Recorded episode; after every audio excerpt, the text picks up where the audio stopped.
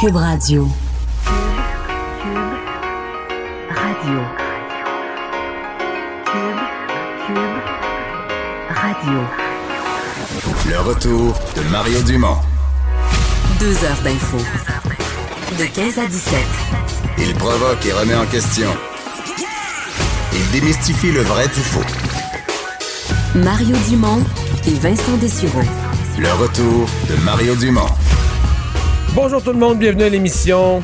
Jeudi 5 décembre, grosse journée d'actualité. Ça fait bizarre, il y a un de nos parlements qui s'apprête à fermer ses travaux à Québec. Mais à Ottawa, c'est exactement le contraire. Les députés euh, sortis de l'élection tout fraîchement se retrouvent pour le début d'une session. Bonjour Alexandre. Bonjour Mario. Et donc, euh, début de session à Ottawa. Ben, première étape, fallait lire le président. Et là, dans quelques minutes, on va connaître les orientations de M. Trudeau. Ben exactement, c'est le député libéral Anthony Rota finalement qui a été euh, élu aujourd'hui. Il y a quelque Euh, chose qu'on ne sait pas, là, parce que c'était déjà un libéral qui était là, Jeff Reagan. Ouais, c'était qui s'est représenté. et qui n'a pas été élu. Alors, là. pourquoi? Parce que là, dans le fond, les libéraux, ça veut dire qu'ils ont tous voté pour Mo- pour Motta. Pourquoi Reagan l'ont laissé tomber? Je- Il y a une question. Je- je- Peut-être une il y petite a un petit tension mystère. interne, ouais. mais dans tous les cas, là, il était également, là, il y avait un seul député conservateur qui était euh, dans cette candidature-là. C'était le conservateur Joël Godin. Qui était aussi le seul Québécois. Oui, c'est ça. tu sais que ça fait, faut remonter, je pense, aux années 50, qu'il y a un Québécois francophone euh, Ah oui, je sur le du trône du président de la Chambre des communes. Ça fait très, très, très longtemps. Ben, dans tous les cas, là, Anthony Rota, qui est un élu ontarien de la circonscription de Nipissing, Témiscamingue, qui parle couramment le français, d'ailleurs, dans tous les cas. Alors, ce sera bien pour les échanges bilingues. Euh, comme je disais, là, il y avait Joël Godin aussi et Bruce Stannon qui étaient là pour les conservateurs. Il y avait également Carol Hughes pour les euh, néo-démocrates, mais ils ont évidemment pas remporté. On s'attend toujours à ce que ce soit un élu du parti au pouvoir, mais dans un gouvernement minoritaire, on aurait pu avoir des Ah. surprises quand même. Mais Reagan ne parlait pas très bien français, hein, ou très peu. Ça se pourrait. C'est peut-être ça, là, dans le nouveau Parlement, respect des francophones, M. Trudeau. faut tout. faire attention. C'est peut-être une bonne mesure. Dans tous les cas, euh, on sait que le discours du trône, là, ce, ce fameux discours, va être prononcé aux alentours de 15h30. Ça a été reporté au début, c'était censé être à 14h30. Alors, Julie Payette va être là, tout le monde va être là pour y assister. Et ça va ouvrir les hostilités pour la, la période la différence entre Ottawa et Québec. À Ottawa, c'est encore le gouverneur général. C'est le premier ministre qui écrit le discours. C'est le, premier ministre qui fournit le discours. Mais il n'est pas lu par le premier ministre. Il n'est pas lu par le premier ministre. C'est comme si c'était la reine. C'est le gouverneur général qui lit le discours. Alors qu'à Québec, on a changé la tradition. On laisse encore le lieutenant-gouverneur faire un discours, mais qui va être très général, qui va dire il faut s'occuper des malades, des enfants, les éduquer, des, des généralités là, que personne ne peut être contre. là. Puis ensuite, le premier ministre lui fait lui-même son véritable discours inaugural. Et c'est jour de grande guignolée euh, des euh, médias. Euh, deux invités de marque avec nous qui se sont promenés toute la journée Ouais, pour vraiment. faire la, la promotion de la générosité. Jean-Philippe Dion et Patricia Paquin. Bonjour à vous Salut. deux. Bonjour. Salut. Merci d'être là. Ben, merci d'être là. Merci de nous recevoir. Oui, la journée, se passe, la La- journée se je- passe bien. Des Oui. formations professionnelles, Philippe, ça va? Non, mais On honnêtement, pas au c'est- chalet ici, là. non, mais on s'est levé tôt quand même aujourd'hui. Oui, J'en hein. doute Euh, pas, parce que la- je vous ai vu euh, déjà au aux poste. Oui, oui, oui, vraiment, c'est croisé à TVA un peu plus tôt aujourd'hui, puis ça a commencé encore plus tôt. Mais donc, euh, vraiment, c'est une, c'est une bonne journée, mais c'est c'est incroyable cette journée-là. Moi, c'est ma première. Toi, c'était-tu la première fois que tu étais Euh, porte-parole? en tant que, oui, en Ouais. tant que porte-parole, oui, mais pour l'avoir couvert, euh, tu sais, un moment donné, ça fait plusieurs années. Dans Alors, c'est ouais. une autre, euh, une autre facette. C'est agréable, ouais. Ouais. Euh, Qu'est-ce que vous. Euh, D'abord, euh, toutes des petites anecdotes de générosité, euh, des gens qui vous ont marqué, euh, des bénévoles, des choses que vous retenez de votre journée. euh. Mais c'est drôle parce qu'on sort de la caisse populaire, en fait, chez Desjardins, puis les, les, les gens à Desjardins, tu sais, bon, ça, ce sont des partenaires, puis ils sont là aussi pour comptabiliser. Oui, c'est vraiment eux qui prennent toute la petite monnaie, l'argent durant toute la journée sur les coins de rue et qui comptabilisent le tout pour évidemment remettre un vrai chèque à la fin. Là. Mais c'est quelque chose que l'employeur décide donc de participer, de signer un chèque, de remettre ça à la guignolée. Mais là, moi, je suis allé solliciter avec mes collègues, avec Daniel Henkel, Patricia Paquin, les gens dans les bureaux aussi. Ça Donc, continuait à donner. Oui, non, c'est ce fou, Ce qui est généreux. chic, c'est que c'est euh, un, c'est un moment d'arrêt où tout le Québec se donne pour mission d'accompagner les gens qui vivent un moment de pauvreté. Parce qu'on le sait, hein, des fois, ce n'est qu'une parenthèse dans ta vie. Une, euh, tu sais, parce qu'on sous-estime des fois euh, ce que vivent les personnes âgées ou les gens qui partent à la retraite, les mères monoparentales, la maladie parfois qui, euh, qui arrive sans qu'on y pense. On pourrait donner des exemples comme ça à pu finir, mais des fois, c'est pas parce que euh, Mais la- la on, on maladie, est c'est là-dessus. souvent quand Eh même, Oui, là. tout à fait. Tu deviens aidant naturel, tu dois lâcher ta job pour aider quelqu'un? un enfant qui Eh est oui, malade, un accident arrive, ou même, Mm-hmm. c'est pas tout le monde quand même qui a des programmes d'assurance qui fait que, tu sais, Eh ben, Ben, j'en ai sont- pas, moi, en tout cas. Je le Des gens qui sont pas. travailleurs autonomes, là, je veux dire, euh, qui sont travailleurs autonomes puis qui ont commencé assez récemment, qui n'ont pas de, de- pas de caisses accumulées, ils ont C'est rien. ça, là. ouais, ouais. Ben, du jour au lendemain, ils ont un accident ou sont malades, euh, les revenus rentrent plus, le point à la Là, ligne. c'est le fun parce que c'est le temps des fêtes. Fait que là, on est conscientisé, on, on, on a, tu sais, on a le cœur sur la main puis tout ça. Mais va venir euh, dans quelques semaines, euh, quelques jours, euh, où, déjà les banques alimentaires vont s'épuiser puis de redevenir vides. C'est pour ça que le thème cette année, on, on fait beaucoup l'emphase sur le vide puis que euh, on demande de propager sur les médias sociaux le, le hashtag remplir parce que c'est le but, c'est que finalement que tout le monde ait quelque chose à manger, pas seulement dans le temps des fêtes, à l'année longue. Ouais. Puis la campagne de, de, de marketing, de publicité, je trouve que la guignolée cette année est très pertinente. Tu sais, ce qu'on voit, c'est une épicerie, un supermarché vide. Puis juste cette image-là de, de, de s'imaginer rentrer dans un supermarché avec des rayons vides, de penser à ce que ça donne comme impact, puis ce qu'on reçoit comme Avec deux mamans devant une étagère vide, puis la seule affaire qu'il y a, c'est une boîte de couches. Et les deux mamans se regardent en voulant dire qui, qui prend la boîte de couches. c'est épouvantable, c'est sérieux. La- la- derrière ça, moi, j'avais fait un reportage il y a quelques années. Quelqu'un m'avait sensibilisé à dire, tu sais, les gens amènent des. Il y a des gens qui donnent de l'argent, mais beaucoup de gens qui amènent des denrées. Ouais, ouais. Puis quelqu'un m'avait dit, il faudrait que le monde voit ça, ce qu'il y a derrière. Moisson Montréal, qu'est-ce que c'est? C'est incroyable, Moisson Montréal. Comment... Ouais, Parce que, tu sais, aujourd- aujourd'hui, là, partout, on ramasse des denrées, certaines qui doivent être mangées à plus court terme, bon, d'autres qui ont de meilleure conservation. Le système de tri, de classement, de redistribution, d'analyse des besoins, c'est phénoménal. là. Ça a été monté par quelqu'un, d'ailleurs, qui avait passé sa vie dans, dans les entrepôts alimentaires. Donc, ouais. Parce que là, à un moment donné, c'était beau être un bon bénévole, ça devient un job de méga Ben professionnel. oui, de parce qu'il y a combien d'enfants dans ben oui. cette famille-là? Que, Puis ben, de pas perdre la nourriture, de pas, parce que là, si tu sais plus ce que tu as sur quelle Ben, tablette, là, ben tu vas en gaspiller euh, 30 D'avoir un inventaire, de la classer. Ah, ouais, ouais, c'est phénoménal. C'est sûr qu'on demande principalement des denrées, ben, pas principalement, des denrées euh, non périssables, euh, pas de contenants en verre, parce qu'évidemment, avec toute la manutention, ça serait, bon, les risque. bris, à risque, tout ça.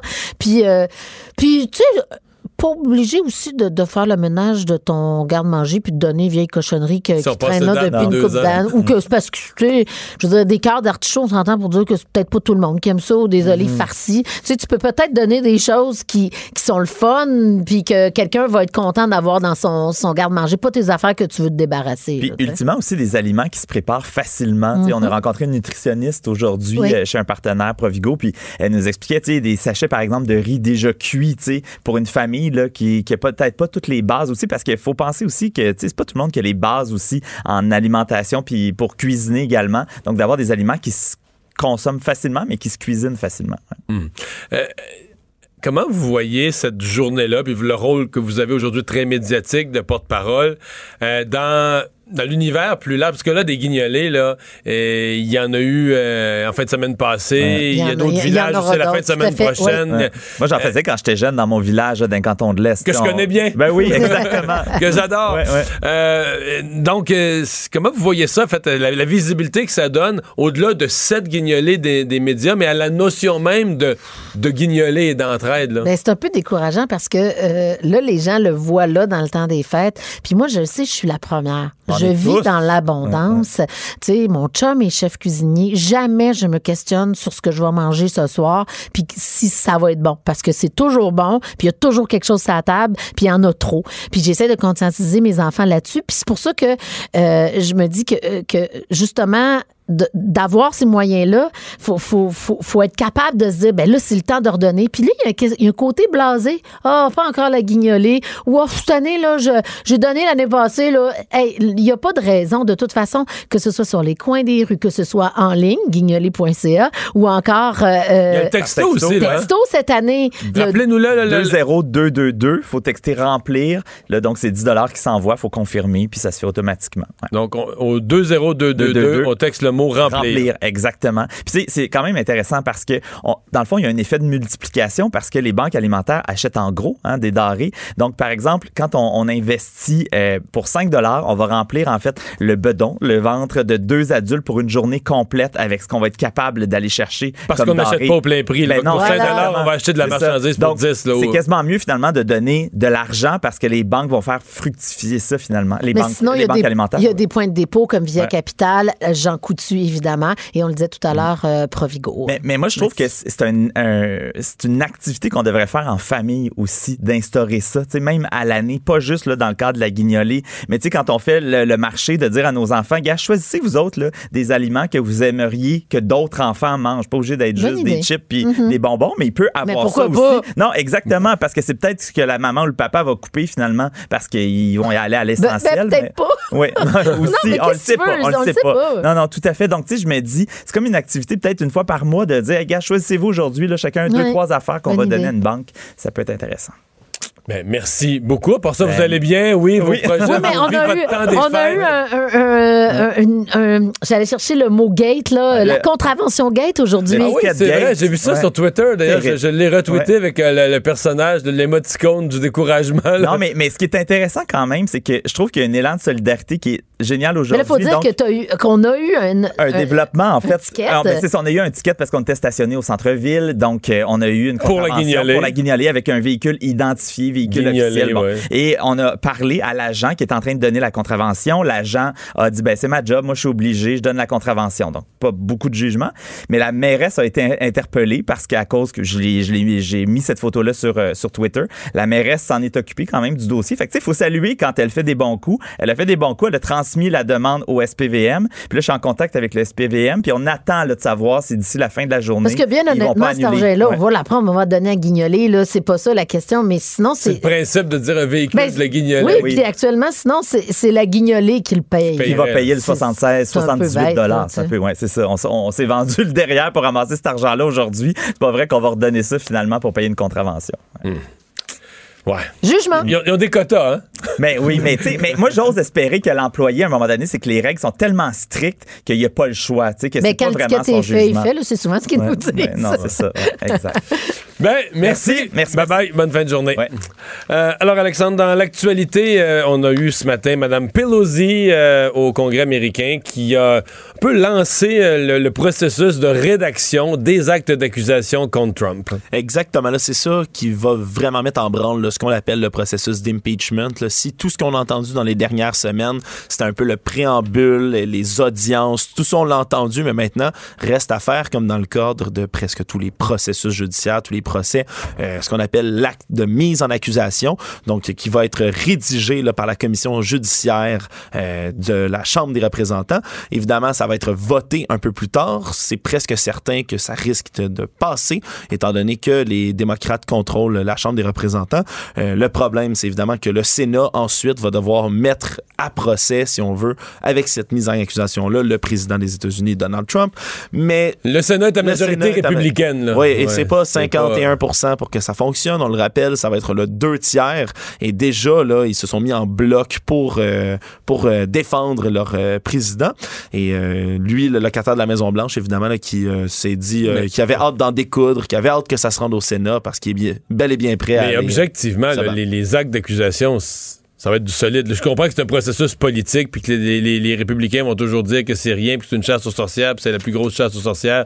Mais très objectivement, je veux dire, quiconque a suivi avec un peu de sérieux puis de- de- d'ouverture d'esprit, pas de préjugés pro-Trump, quiconque a suivi le déroulement des travaux, je veux dire, on voit qu'il y a une... euh, la- notion de, de, de quid pro quo, qu'on a donné euh, quelque chose ou qu'on a, on a promis de donner quelque chose, mais si et seulement si, la condition qu'on obtienne d'autres choses, euh, c'est pas mal béton comme euh, pas mal béton comme preuve. C'est certain, mais encore une fois, là, euh, les, les- républicains vont mettre tout en application pour discréditer là, jusqu'aux derniers témoins qui sont passés. Euh, on voyait plutôt là, hier, plutôt dans la semaine, toutes sortes de professeurs en droit constitutionnel qui se sont relayés en audience, qui expliquaient que justement le, le président ne pouvait pas se mettre au-dessus de la loi, que c'était pas un dictateur ni un monarque, que la Constitution avait été faite de telle manière à ce que il fallait un jour déclencher l'impeachment, puis que si jamais cet impeachment-là, là, je, je paraphrase évidemment ce qui s'est dit un peu hier, si, si on fait pas l'impeachment pour ce genre de, de, de crime grave-là, ben on le fera jamais pour rien. C'est un peu la logique qui est, qui est étudiée derrière ça. Mais évidemment, les républicains ont traîné un peu ces, euh, ces juristes-là dans la boue en disant qu'ils étaient déjà euh, avec un parti pris. Alors, ben, ça se continue là-bas, le processus de destitution. Euh, revenons chez nous. Euh, chefferie du Parti libéral, depuis quelques jours, euh, ceux qui suivent un peu la politique sur les réseaux sociaux, euh, il y a des gens qui avaient noté que l'ancien sénateur, ben, qui était sénateur jusqu'au mois passé, André Pratt, s'ac- s'activait plus sur les réseaux sociaux, s'intéressait aux questions qui touchaient le Parti libéral du Québec, à telle enseigne qu'il y a un journaliste du journal qui, a pris le temps de, placer un appel à M. Pratt puis dire est-ce que la direction, est-ce que la chefferie du Parti libéral pourrait vous intéresser? Et plus tôt aujourd'hui, d'ailleurs, il est passé là l'émission Franchement dit de Jonathan Trudeau et Maude Boutin, nos collègues. Euh, Puis il a expliqué qu'il fermerait pas la porte euh, instantanément, qu'il y penserait si jamais il se faisait approcher par euh, euh, l'establishment, si on veut, là, euh, du Parti libéral du Québec. Euh, on se rappelle, André Pratt, lui, avait été nommé sénateur par le premier ministre Justin Trudeau le 18 mars 2016, puis il avait fini par démissionner là, le 10 octobre dernier dans une lettre publique. Lui dit, par contre, que les idées qu'il défend sont pas nécessairement les plus populaires. Il a dit également là, à nos collègues que elles sont les plus libérales. Ceux, ceux qui ont lu ses éditoriaux pendant euh, de longues années, là, euh, il n'y a pas vraiment de questionnement sur son affiliation politique. là. non, c'est certain, mais c'est libéral. c'est peut-être plus loin même que Même prêt à se contredire d'un éditorial à l'autre quand, c'est pour- quand c'était pour être toujours libéral. J'ai quelques exemples en tête. Quand, Ouais. quand le PQ allait faire quelque chose, c'était pas bon, mais quand le Parti libéral allait faire la même chose, Là, c'était très là, c'était rendu correct. Ben, voilà, c'était rendu correct. On peut pas le dire. On peut pas dire qu'il est contre, euh, qu'il serait contre le parti, mais il a également là, dit qu'il est pas sûr que c'est un scénario qui est sérieux pour l'instant, qu'il ne pense pas que les gens sont assez au courant de qui il est, de ses idées, etc. Ben, Donc, c'est sûr que devenir chef, est-ce qu'on peut considérer que son deux ans au Sénat, trois ans au Sénat, c'est une expérience politique? Certainement l'expérience de vivre dans le, le- le travail d'un Parlement, mais t'es pas beaucoup sous la pression médiatique au Sénat. En fait, tu, tu veux pas parler aux médias. Certains sénateurs qui parlent jamais aux médias. Certains acceptent de nous parler, mais dans le fond, euh, c'est parce que ça leur tente d'être sa place publique ou qu'ils ont des choses à dire, mais sinon, il n'y a rien qui les oblige. Donc, c'est pas la même pression euh, que, mettons, t'es candidat à la chefferie, là, t'es, dans- les médias régulièrement, tu réponds, tu- c'est un autre... euh, C'est une autre paire de une autre manches. Rapport euh, de la commission parlementaire qui s'est penchée sur euh, les fuites de renseignements chez Desjardins. Oui, hein, les partis d'opposition qui étaient pas très euh, joyeux ce matin à la vue de ce rapport-là. Pas très était- impressionnant. Moi, je l'ai lu, là. C'est huit pages. Ben, c'est ça, c'est huit pages. Hein, ça Puis à la, vite. fin, à la fin, il n'y a, pas de- y a pas de recommandations, ce sont des observations. six observations au total, aucune recommandation, comme tu viens de le dire. Euh, c'est un scénario là, qui fait peur aux oppositions qui pensent que ce serait, ça c'est peut-être un modèle qui va être réappliqué pour la commission sur les pesticides, pour la commission sur l'avenir des médias, tu as des commissions spéciales comme ça. Euh, Vincent Marissal de Québec solidaire qui était là extrêmement virulent par rapport à ça aujourd'hui, qui a dit que c'est un rapport qui a accouché d'une souris littéralement. Euh, faut, faut dire quand même là que le gouvernement a circonscrit là, à seulement six intervenants euh, cette, euh, les, les- les audiences pour cette, euh, cette commission-là, euh, qui ont été entendues durant seulement une journée. Puis parmi eux, il y avait la haute direction du mouvement des jardins et Equifax. Euh, c'est sûr que dans les observations du rapport, là, ils notent quand même que l'agence de crédit, euh, l'Equifax, avait de la difficulté à fournir un service en français aux membres de Desjardins. Euh, c'est toutes des choses qui avaient déjà été rapportées par les médias. Bref, six observations pas grand-chose de concret, puis ça fait grincer des dents toutes les oppositions. Ouais. En même temps, les oppositions demandaient une commission parlementaire. C'est que des fois, on peut aussi se demander est-ce qu'une commission parlementaire. Une commission parlementaire n'est pas nécessairement le bon forum pour tout? Il y a peut-être des affaires qui requerraient, par exemple, une commission de, une Commission d'experts, avec, des experts, là, des gens. Ça, là, la cybersécurité, euh, c'est pas vrai que tous les députés sont experts de ça. Je pense qu'il y en a qui sont eux-mêmes. Eux-mêmes un peu perdus, là, où ils entendent différents experts qui font qui soumettent des suggestions, mais qu'est-ce qui est la meilleure? Difficile de, trancher. Euh, par contre, en même temps, en parallèle du dépôt de ce rapport, il y a eu aussi dépôt à l'Assemblée nationale d'un projet de loi concernant les, agences de vérification. par le ministre des Finances, Éric Girard, plus tôt aujourd'hui, euh, qui concerne Equifax et TransUnion, qui pourraient s'exposer à des amendes s'ils ne protègent pas adéquatement les citoyens qui sont victimes du vol de leur renseignement personnel. Ça va être le projet de loi 53 euh, qui prévoit en gros trois mesures pour protéger là, tous les dossiers personnels des citoyens euh, du Québec. Donc, euh, on parle d'un gel de sécurité, d'une alerte de sécurité, puis de l'obligation de fournir une note explicative. Évidemment, c'est les agences de crédit qui seraient maintenant là, surveillées euh, par l'autorité des marchés financiers. Alors, c'est un projet de loi qu'il va falloir évidemment là, suivre de près, mais c'est, euh, on n'a pas encore tous les détails, mais c'est attendu quand même par impatience parce que si justement le rapport, euh, la- rapport de la commission n'a pas donné grand résultat, ce projet de loi-là, lui, pourra avoir force de loi, bien évidemment, pas mal plus que les Mais il y a vraiment, si on veut être positif, on se dit bon, euh, on a eu une fuite de renseignements chez Desjardins. Euh, de ça, là, on a donné un rôle plus grand à Equifax. On a réalisé l'importance d'Equifax. Le ministre des Finances réagit en, nous en déposant un projet de loi qui va encadrer davantage les Equifax de ce monde. En fait, il y en a juste deux, là, Equifax et TransUnion, et peut-être des beaucoup plus petits, mais deux joueurs majeurs. Mais si on veut être négatif, là, ce que je suis un peu dans ce dossier-là, on peut très bien dire, regarde, là, déjà, moi je, moi, je vais partir du point de départ. Mettons, avant la fuite de renseignements. là. La fuite de renseignements, c'est le 20 juin. Mettons qu'on avait eu la discussion ici au micro le 19 juin. Ouais. Ben, moi, j'aurais dit, euh, tu m'aurais demandé ta confiance à quel niveau à Desjardins, j'aurais dit 9 sur 10. Tu m'aurais demandé, parce que parce que c'est une grande institution. Je moi, je- je- depuis que je suis enfant, je fais affaire avec eux autres, puis Ouais. tout ça. Puis, Tu m'avais demandé, quoi ton niveau de confiance en Equifax? J'aurais dit 4 sur 10. Parce que je les connais pas beaucoup, je sais qu'ils nous surveillent, ça me plaît pas particulièrement, puis j'ai pas l'impression qu'ils travaillent pour le consommateur. J'ai toujours pensé qu'ils travaillaient pour les banques pour évaluer notre dossier de crédit pour protéger les banques qui nous prêtent. Puis je suis au courant qu'ils ont perdu des, qu'ils ont eu des fuites de renseignements, ils ont perdu des, des données personnelles de clients aux États-Unis, ils ont payé l'amende. Donc j'aurais dit 4 sur 10. Donc là, le 20 juin, on apprend que les deux tiers des renseignements de Desjardins se sont perdus, puis Desjardins nous dit genre deux, trois semaines après, la façon qu'on a trouvé de vous protéger, parce que là, vous êtes à risque, vos données personnelles ont été perdues, on va, on, va, on va vous faire protéger par Equifax, on va vous payer l'abonnement. Ben moi, excuse-moi, c'est que tu me dis que la, la business à laquelle j'avais une confiance 9 sur 10 m'a trahi en perdant mes renseignements, puis il me dit qu'elle va me faire protéger par l'autre à qui j'avais une confiance de 4 sur 10. Puis là, six mois après, mon gouvernement dit Ah oui, celle que tu n'avais pas trop confiance, l'Equifax, là, on l'encadre. Mais là, elle n'est toujours pas encadrée. Là, ce matin, c'est un dépôt de projet de loi. Pour on- qu'elle soit éventuellement c'est encadrée. ça. Quand on dépose un projet de loi à la dernière journée de la session, c'est pour qu'il soit débattu, pour qu'il soit à l'autre session parlementaire, donc à la rentrée parlementaire là, en février, adopté en mars-avril. Si on veut être négatif, on peut l'être. On peut dire, ben là, on notre, notre- notre- notre protection est remise à Equifax. Personne ne parle trop trop français là-dedans. L'informatique de ça, les gens ont eu des problèmes. Puis là, moi, je parle. Mais moi, là, j'ai eu la chance d'avoir beaucoup d'instructions. J'ai eu, tu sais, je suis allé à l'école longtemps, en plus des affaires publiques, puis les Ouais. affaires. J'ai passé ma vie dans les affaires gouvernementales. Je connais un peu l'informatique, mais mettons que j'ai 70 ans, je connais pas beaucoup le monde numérique, j'ai pas eu l'occasion d'aller à l'école. Je me dis, tu dois- il y a des gens qui doivent être drôlement perdus. Là. Puis Ouais. Equifax, tu, sais- tu vas sur leur site web, tu comprends pas. Il y a des journées que ça marche même pas. Et on l'a dit tout à l'heure, ils ont de la misère à servir les gens en français. de la misère à servir les gens en français. Fait que franchement, là, je trouve ça épouvantable. Tu Je me dis, si moi je suis perdu, je suis inquiet, je suis pas sûr, alors que moi j'ai toutes les chances de, de- de me démêler là-dedans, j'ose pas imaginer comment il y a des gens qui doivent se sentir là, abandonnés, là, complètement laissés par leur institution, dans certains cas des jardins, là, avec qui ils ont fait affaire euh, toute leur vie. là. Ben oui, mais, mais des données personnelles, Mario, là, t'es, t'es pessimiste un peu. Faut que, faut qu'ils les prennent, qu'ils les mettent dans un bateau, qu'ils les Oui. exportent ailleurs, ces données-là. Ça peut être très long, là, avant qu'ils déménagent nos données. C'est non, instantané. C'est une. euh, ouais, c'est ça.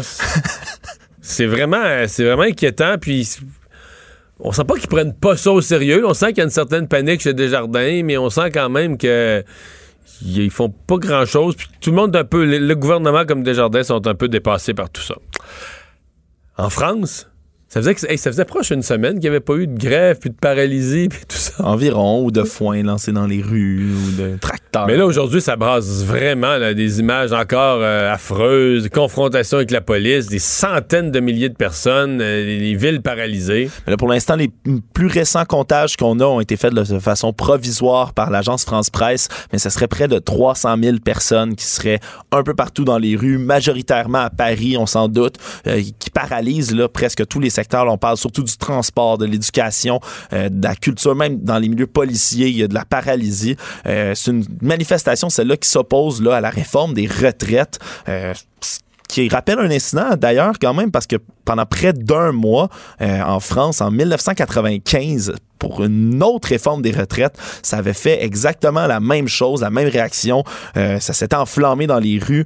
On se rappelle, c'est un projet qui vise à supprimer les régimes spéciaux puis à créer un système de retraite universel par point. Euh, évidemment, il y a un contexte social qui est assez tendu en France, là, dans les secteurs hôpitaux, euh, de la santé plutôt, dans le secteur étudiant. Ouais, le secteur hospitalier, là, on a ça ici un peu, là, mais là-bas, ça fait des semaines là, que ça, ça bouillonne. Il y a eu quelques grèves, quelques manifestations, mais où les gens considèrent que l'épuisement, c'est des thèmes qu'on connaît, l'épuisement professionnel, du personnel soignant, là, ça se peut plus, tout le monde est sur le bord de péter. euh. C'est toujours, toujours difficile dans ce genre de domaine-là parce que tu peux pas faire une pause. Tu peux pas dire on met à pause l'hôpital pour aujourd'hui puis tout le monde va pouvoir se reposer. Dans les services essentiels comme ça, c'est Mais c'est compliqué quand même en France. C'est-à-dire que, par exemple, la réforme des retraites. je suis pas un spécialiste de la politique fine en France, là, au point de connaître tout le système des, des- des puis comment il doit être réformé, mais je veux dire, il n'y a pas de doute, quand tu lis un peu sur la France, il n'y a pas de doute que c'est un régime qui est sclérosé, trop bureaucratisé, il y a un paquet d'affaires qui leur coûtent trop cher. et, mais c'est comme si rien est réformable.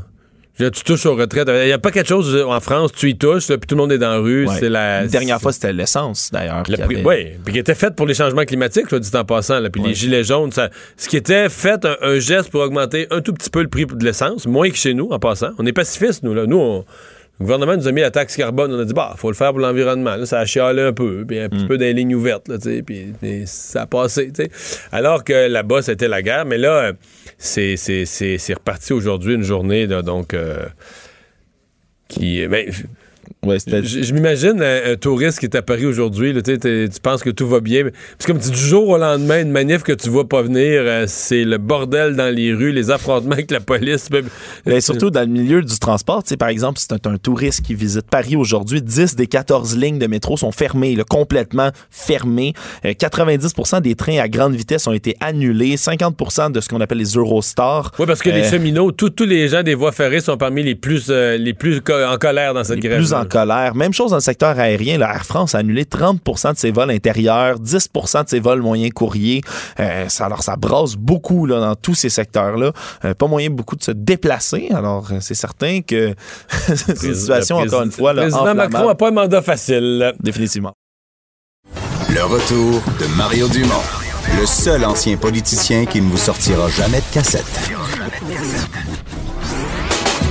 Mario Dumont et Vincent Dessureau. Cube Radio. Alors, euh, c'est depuis le début de la semaine euh, qu'on parle de probablement un personnage dont vous aviez jamais entendu euh, parler. On entend parler de la cour d'appel. Parfois, on nous dit un jugement qui est en première instance, euh, qui est rendu, ben, la partie perdante va vouloir aller en appel, à la cour d'appel. Mais euh, jamais on avait, on avait vraiment entendu parler de la juge Nicole Duval-Essler.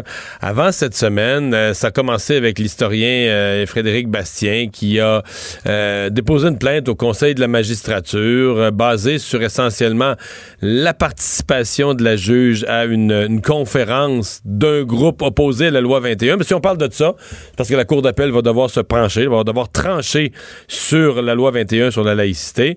Et euh, donc l'historien euh, Frédéric Bastien, il y, avait la participation à une conférence, puis il y avait aussi un certain nombre de propos euh, de la juge lorsque l'audience, lorsqu'elle a accueilli les arguments des, avocats de part et d'autre, où elle semblait avoir une idée préconçue assez solide par rapport à la loi 21 puis aux gens qui sont pour ça. Patrick Taillon, professeur en droit constitutionnel, est avec nous. Professeur Taillon, bonjour. Bonjour. On s'en est parlé à LCN plus tôt dans la semaine. À ce moment-là, on avait seulement ces faits-là. Vous, vous avez rajouté un élément. Mais là, on a l'impression que ça. Plus les gens fouillent la question, plus ils s'en rajoutent. Jusqu'à hier, où un groupe intéressé, un groupe de femmes, dit ben là, la juge, là, lors des audiences, on a même un enregistrement d'elle où elle, a- elle, elle dit une fois que je vais prendre ma retraite, moi, comme juge, je pourrais aller travailler dans le cabinet d'avocats des avocats qui s'opposent à la loi 21. là. Oui, en fait, euh, tout ce qui a été dit à l'audience est enregistré, donc c'est public, c'est dans le dossier, et on a le, le verbatim exact qui est en anglais, là, mais je traduis un peu librement. Donc, euh, à, la, à la fin des discussions, la- l'avocate euh, qui euh, vient du cabinet IMK là, pour euh, pour la partie qui conteste la loi 21 remercie la juge et souligne que c'est probablement la dernière fois qu'elle a la chance de s'adresser à elle avant sa retraite. Elle avait déjà parlé de sa retraite à plusieurs reprises durant l'audition. Et, et là, elle dit à la blague, inquiétez-vous pas, c'est pas la dernière fois qu'on se voit. J'ai bien l'intention d'avoir une troisième carrière et je, compte sur vous pour me me, me, me donner des mandats comme arbitre. C'est comme une forme de, de justice privée. Là, on peut nommer des quand toutes les parties sont d'accord, on mhm. Désigner un arbitre. Donc, elle dit, je compte sur vous, vous, votre cabinet, vous personnellement, je ne sais pas trop, pour me donner euh, du travail, des mandats comme arbitre. Et elle regarde les autres, elle regarde, on suppose qu'elle regarde tout le monde parce qu'après, elle ajoute, l'invitation vaut pour tout le monde. En faisant dire, euh, tout le monde, moi, je me cherche la job dans, pas grand temps. Donc, est-ce une blague ou est-ce euh, quelque chose qu'elle dit au premier degré? Dans tous les cas, c'est une goutte d'eau qui s'ajoute à un vase qui, à mon avis, déborde, déjà, oui.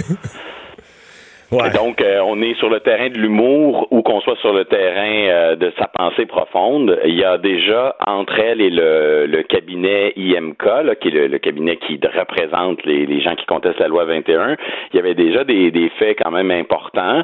Euh, donc, le, Parce que les embauches elles-mêmes... Je mentionnais le mandat d'amis de la Cour, mais depuis, on a découvert autre chose qui est assez important, c'est que le cabinet IMK, donc non pas les, les avocates qui plaidaient dans le dossier de la loi 21, mais c'est un, un petit euh, cabinet, un excellent cabinet, euh, on appellerait ça un cabinet boutique qui fait euh, du droit très niché, service très de qualité, mais sans être 100 ou 200 avocats. Donc c'est un petit cabinet spécialisé.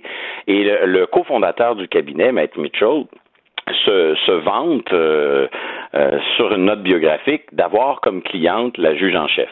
Et quand on creuse un peu, on découvre qu'en effet, le cabinet a représenté la juge en chef et la cour d'appel dans une affaire très compliquée, on peut en parler si vous le désirez, mais qui n'est est pas simple du tout, qui concernait la nomination du juge Mainville. Et là, c'est un peu compliqué, mais le juge Mainville est lui-même sur le, blanc, le banc de la dossier euh, de la loi 21.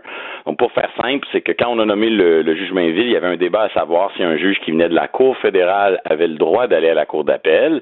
Ça a été contesté par un avocat de Toronto. Puis là, il y a eu un débat devant la Cour fédérale. Et là, la Cour d'appel s'est dit, hey, nous autres, là, on a un point de vue sur ce qui se passe en Cour fédérale. On va embaucher des avocats. On va embaucher des gens pour nous représenter. c'est ce cabinet-là qui est embauché. Ils ont le choix de, tout le barreau qui existe au Québec, là, puis euh, à juste titre, ils choisissent euh, ce qui est à leurs yeux les meilleurs avocats pour les représenter dans l'intérêt public, dans l'intérêt de la Cour d'appel, et ils choisissent le cabinet IMK. Il n'y a rien d'illégal là-dedans, mais c'est le genre d'affaire que lorsque quelques mois plus tard, quelques années plus tard, on se retrouve dans un dossier comme celui-là, la juge, une juge qui a un comportement exemplaire, dit au parti, je voudrais vous dire que j'ai déjà embauché le cabinet pour d'autres mandats et que euh, si ça vous pose problème, je vous offre de me récuser. C'est comme ça que ça se passe normalement. Mais il faut déclarer l'intérêt ou le, fait. C'est ça. Ces choses doivent pas être cachées, les choses doivent être dites. Et euh, à ce que je sache, elles ne l'ont pas été. Ouais. Là, on, revient, on revient à l'ABC, c'est-à-dire que la, Cour d'appel a entendu les partis dans le dossier de la loi 21, une loi extrêmement sensible, une loi qui fait suite à des, des années de discussions politiques. La loi est votée par l'Assemblée nationale au printemps. C'était prévisible à les contester. En première instance, les contestataires perdent, vont à la Cour d'appel.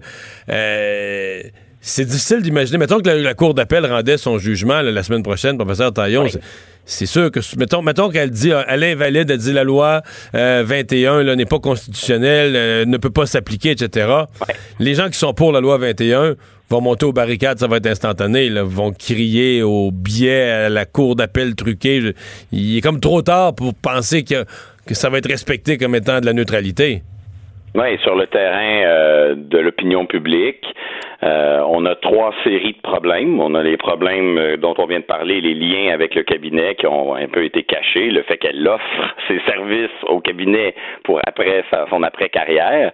Ça, c'est notre série, première série de problèmes. Le deuxième, c'est ce qu'elle a dit pendant l'audience, hein, euh, déficience visuelle, des propos un peu méprisants à l'endroit des, partisans de la loi 21. Puis on a le problème de la conférence. Mais là, on a juste réglé le problème de la conférence. Mais on l'a-tu réglé? existe toujours. Et donc, oui, l'opinion va sûrement être euh, un, peu euh, si jamais on découvrait que dans ces circonstances-là, la Cour d'appel se permet de suspendre la loi. Je le rappelle, hein, une loi est présumée constitutionnelle jusqu'à preuve du contraire, et a fortiori une loi qui contient, qu'on aime ça ou pas, qui contient un article 33, euh, ce qu'on appelle la dérogation à la charte, la clause nonobstant. C'est assez exceptionnel, mais c'est un mécanisme qui existe, qui permet euh, au pouvoir, aux élus, de dire, ben, sur cette question-là, la, la, définition de l'équilibre entre les droits et libertés puis l'intérêt général, c'est nous qui allons avoir le dernier mot et non pas les tribunaux. Et là, dans un dossier où le législateur dit, moi, je veux le dernier mot, que le tribunal vient dire, non, non, non, vous n'avez pas le dernier mot, ça serait tout un coup d'éclat. Ouais. Euh, le.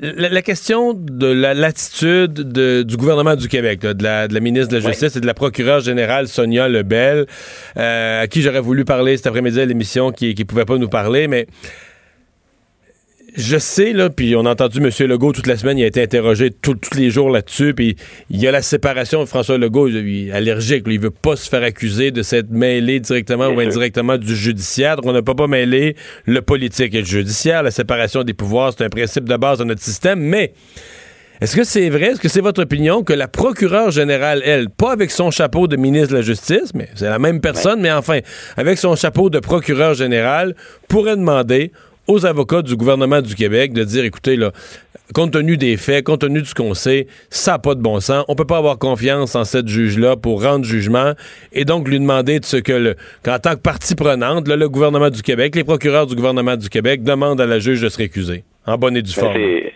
c'est la chose à faire. C'est-à-dire que euh, le, dans un dossier comme celui-là, euh, Sonia Level et le gouvernement en général n'a pas tout intérêt, a l'obligation de garder le silence.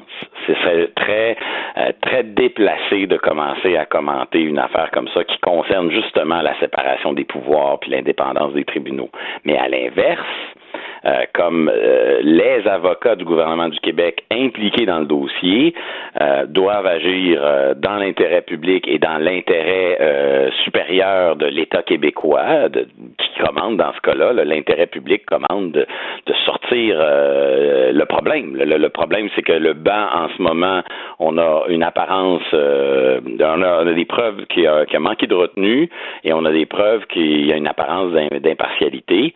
Demander à ce banc de se récuser. Je dis bien ce banc, non seulement la juge en chef, parce que j'ai rien contre les deux autres juges, j'ai rien contre la juge en chef ultimement, mais c'est parce que c'est la juge en chef qui choisit tout le banc. Là. Fait que c'est pas une juge comme les autres. Il faudrait reprendre tout. Il faudrait reprendre à zéro, finalement. Ben, oui, ce serait, il me semble, la, seule façon de, de, préserver quelque chose qui est au-dessus là, de tout, c'est-à-dire la confiance du public dans le système de justice. La justice, elle est très humaine, elle est très imparfaite, euh, malheureusement, euh, les, les, juges sont assez peu surveillés. Hein. Les médias sont très occupés à faire pression sur nos élus. On, les, on, on est très sévère avec eux, puis on les surveille de près. C'est une bonne chose. Mais euh, les médias n'ont pas nécessairement les ressources, le temps et l'expertise pour faire le même travail avec le pouvoir judiciaire. Donc, le pouvoir judiciaire, là, euh, il, il, il, doit, à un moment donné, agir avec une certaine exemplarité au nom, justement, de cette indépendance qu'on qu'on lui donne, puis des pouvoirs importants qu'on lui donne. La moindre des choses, quand il y a un problème comme celui-là, c'est de dire OK, ça, ça, ça, ça, a mal, ça a mal, ça a dérapé, on, recommence, c'est tout. Et puis on recommence avec de nouveaux juges et euh, on se récuse. et, comme ça, on permet euh, de préserver la confiance du public, au même titre que dans plein de dossiers criminels. Euh, et puis des fois, c'est un peu brise-cœur parce qu'on soupçonne que le criminel qui est accusé avait peut-être il était présumé innocent, mais il y avait comme une preuve solide, mais on découvre qu'il y a une irrégularité dans le processus, puis on dit ben on casse tout, on recommence parce que euh, pour que la justice fonctionne bien, il ne faut pas qu'il y ait de doute sur la manière dont elle est rendue. Très clair. Euh, professeur Taillon, merci de nous avoir parlé. C'est moi qui vous remercie. Au revoir. Patrick Taillon, professeur euh, en droit constitutionnel. Je vais vous dire, c'est toute une histoire, puis je suis l'actualité depuis longtemps, puis j'ai pas bien ben de souvenirs qu'on a d'une cause aussi sensible que la loi 21, aussi connue du public, aussi suivie du public et où on se retrouve avec un tribunal d'importance, dans ce cas-ci la Cour d'appel, qui soit dans une semblable controverse. Mario Dumont. Il s'intéresse aux vraies préoccupations des Québécois. La santé, la politique, l'économie. Le retour de Mario Dumont. La politique, autrement dit. Alors, Alexandre, euh, c'est en cours présentement. euh, Julie Payette, la gouverneure générale, qui lit le discours du trône. Un discours du trône qu'on dit sous le signe de la collaboration. hein. Euh, On a entendu dire qu'il y avait des bonnes idées Dans euh, tous les partis. tous les partis. Hein, hein. C'est pas beau, ça? Ben oui. C'est Écoute, pas ça qu'on la- entendait en la campagne bonne- électorale. La bonne entente, la bonne entente. Je me demande euh, sincèrement quelles bonnes idées il a trouvées aux conservateurs, mais j'ai bien hâte de l'entendre, ça aussi. Mais euh, on parle évidemment là, des, des sujets euh, auxquels on s'attendait à date. Là, on passe en revue la classe moyenne, les changements climatiques. Ouais. Bien Mais ce qui va plaire aux conservateurs, pour répondre à ta question, je pense, dans- ben, L'allègement fiscal. C'est ça, exactement. L'allègement fiscal, ça va plaire aux conservateurs. Je comprends qu'on a réitéré dans le discours du trône la volonté de d'éliminer euh, ni plus ni moins les gaz à effet de serre pour 2050, d'éliminer les, les- les émissions Mhm. carbone pour 2050. Euh, ce matin, à l'Assemblée nationale, dépôt là, du projet de loi dans sa forme finale qui met en place tout le mécanisme d'une euh, d'une réforme du mode de scrutin. Et je me demande sincèrement si on allait faire un vox pop dans la rue aujourd'hui pour parler aux gens du référendum de 2022. Ouh. Quelle est la proportion de la population qui dirait euh, Oui, oui, oui, je suis très au courant, puis voici ce que j'ai l'intention de voter? Ben c'est certain que ça a été déposé aujourd'hui quand même à le Non, mais c'était déjà annoncé quand même. Oui, oui, oui, annoncé, oui. Mais là, ouais, aujourd'hui, c'est officiel. Je pense que moi, ce serait une autre question de demander, euh, oui, euh, avez-vous hâte au, euh, Au référendum de au 2022. nouveau mode de scrutin, hein, ce, ce mode de scrutin mixte avec compensation régionale prévu par la loi? Je suis Ouais. pas certain que tout le monde pourrait nous dire qu'est-ce que c'est. Quoi qu'il en soit, c'est le, le projet tant attendu, projet de loi 39, là, qui fixe justement euh, une période référendaire qui durerait du 1er mai 2022 et qui se terminerait le jour du scrutin, donc des prochaines élections, le 1er octobre 2022, euh, dans lesquelles, évidemment, les gens pourraient finalement voter. Euh, c'est une campagne référendaire, donc, référendaire, dis-je, donc de cinq mois. C'est certain, là, la question a été là, définie comme telle. Elle se dit comme suit. Êtes-vous en accord avec le remplacement du mode de scrutin majoritaire uninominal à un tour par le mode de scrutin mixte avec compensation régionale prévu par la loi, établissant un nouveau mode de scrutin? Oui ou non? Donc, ça va être un autre bulletin de vote. Donc, quand on va aller voter en 2022, ben, advenant que cette loi-là soit adoptée, quand on va aller voter en 2022, on va voter pour euh, le député de notre circonscription. On va voter, en fait, on va voter encore selon le vieux mode de scrutin, l'actuel mode de scrutin. Mais ça On va- pourrait être la dernière. Mais ça pourrait être la dernière. Mais tu sais que toutes les provinces où on a consulté sur un mode de scrutin, ça a toujours été non. Hmm. Jamais une population. Tout le monde chialait contre le vieux mode de scrutin en disant Ah, c'est pas proportionnel. Tout le monde y trouvait des défauts. Puis quand on en propose un autre, finalement, les gens, les gens finissent par avoir plus peur du nouveau que celui qu'ils connaissent déjà, puis finissent par voter non. Euh, moi, je dois dire que là, là où il va y avoir des, des, des, des analyses, des questions à répondre, c'est en région. Les gens des régions qui ont peur de perdre du poids politique, de perdre des, des sièges. Alors, on va parler de sport.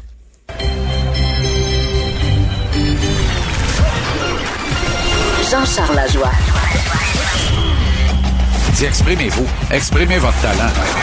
Ça passe le test. Magnifique. Jean-Charles Lajoie. Bonjour Jean-Charles. Comment ça va, Mario? Ça va très bien. Donc, euh, ce soir, le Canadien joue avec un gardien qui va être à sa première, euh, première avis. Première apparition pour Caden Primo, baptême de feu dans la Ligue nationale de hockey. M'a dire de quoi Claude Julien a surpris tout le monde avec celle-là ce matin. Ah oui? Euh, ben oui, il y a personne qui s'attendait à voir Primo faire ses débuts à Montréal ce soir dans le premier d'un deux matchs en deux soirs. Sachant que le Canadien s'en va à Madison Square Garden demain contre un adversaire mauditement plus prenable que celui de ce soir, les Rangers. Et Claude Julien, dans son explicatif, euh, pour justifier l'utilisation de Primo ce soir et Price demain à Manhattan, il a dit ceci, il dit demain c'est contre un adversaire de notre conférence avec lequel nous sommes en lutte pour participer aux séries éliminatoires. Là, il faudrait rappeler à Claude que les Rangers sont en reconstruction, allégués, annoncés, avoués. C'est pas un secret pour personne. Il n'y a pas de projet de série éliminatoire à New York cette année. Les Rangers peinent à remporter des matchs de façon successive et ça demeure un adversaire hautement plus prenable demain. Alors, est-ce que euh, est-ce que Claude Julien juge son équipe incapable de battre l'Avalanche du Colorado ce soir? Il envoie au cadastre Caden Primo et garde Carey Price en souhaitant remporter le match de demain pour être capable de dire je n'ai gagné deux dans mes trois derniers? C'est ça? Mais on dirait que c'est une loterie, un jeune gardien comme ça de 20 ans. Dire qu'il peut, là, euh, sais, des fois, l'espèce de chance du débutant, ça se peut qu'il garde ben les oui. buts à la tête, qu'il accorde de rien, puis, tu sais, qu'il soit... Aucun doute. Alors qu'à l'inverse, il peut s'en faire passer 7, là, tu sais, s'il se met nerveux, puis que les premiers lancés rentrent, là, mettons deux buts Ouais. vite au début, puis il va se décourager. puis- Je pense pas qu'on va se rendre à 7, en tout cas. Non, mais tu comprends ce que je veux dire? Claude c'est qu'il y a- il y a Julien une loterie, y a une loterie un peu là-dedans, là. Oui, il y a de la loterie, t'as raison, mais Caden Primo, il est pour vrai. Tu sais, moi, je me, je me formalise de ce qu'il va faire ce soir. C'est le gardien d'avenir de l'organisation.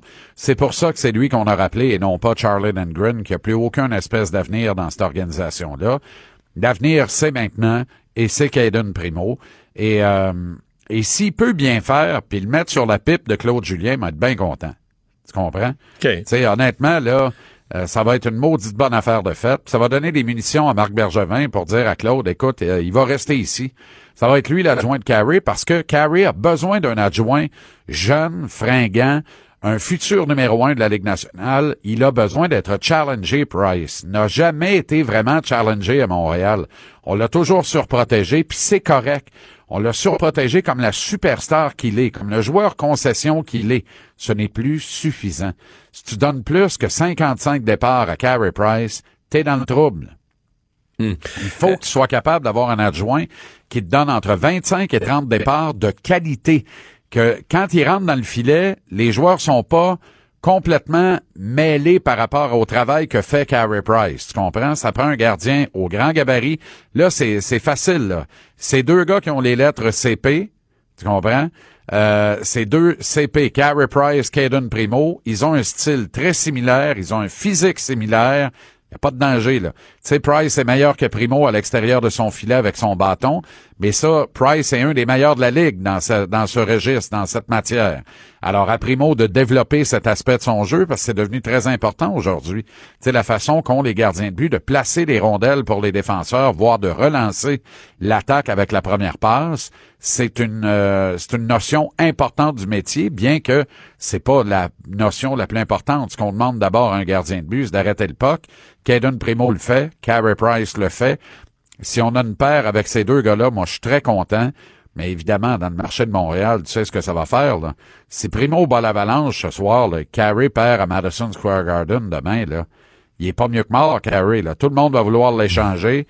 Puis là, la, la galère va reprendre. Te rappelles-tu de Jeff Hackett et José Théodore? Ah oui, hein? Te rappelles-tu de Price et Alak? Sais, il y en a eu, là. Même qu'à un moment donné, il y avait Brian Hayward et Patrick Roy. Tu peux-tu croire? Recale la cassette aussi loin que ça, là.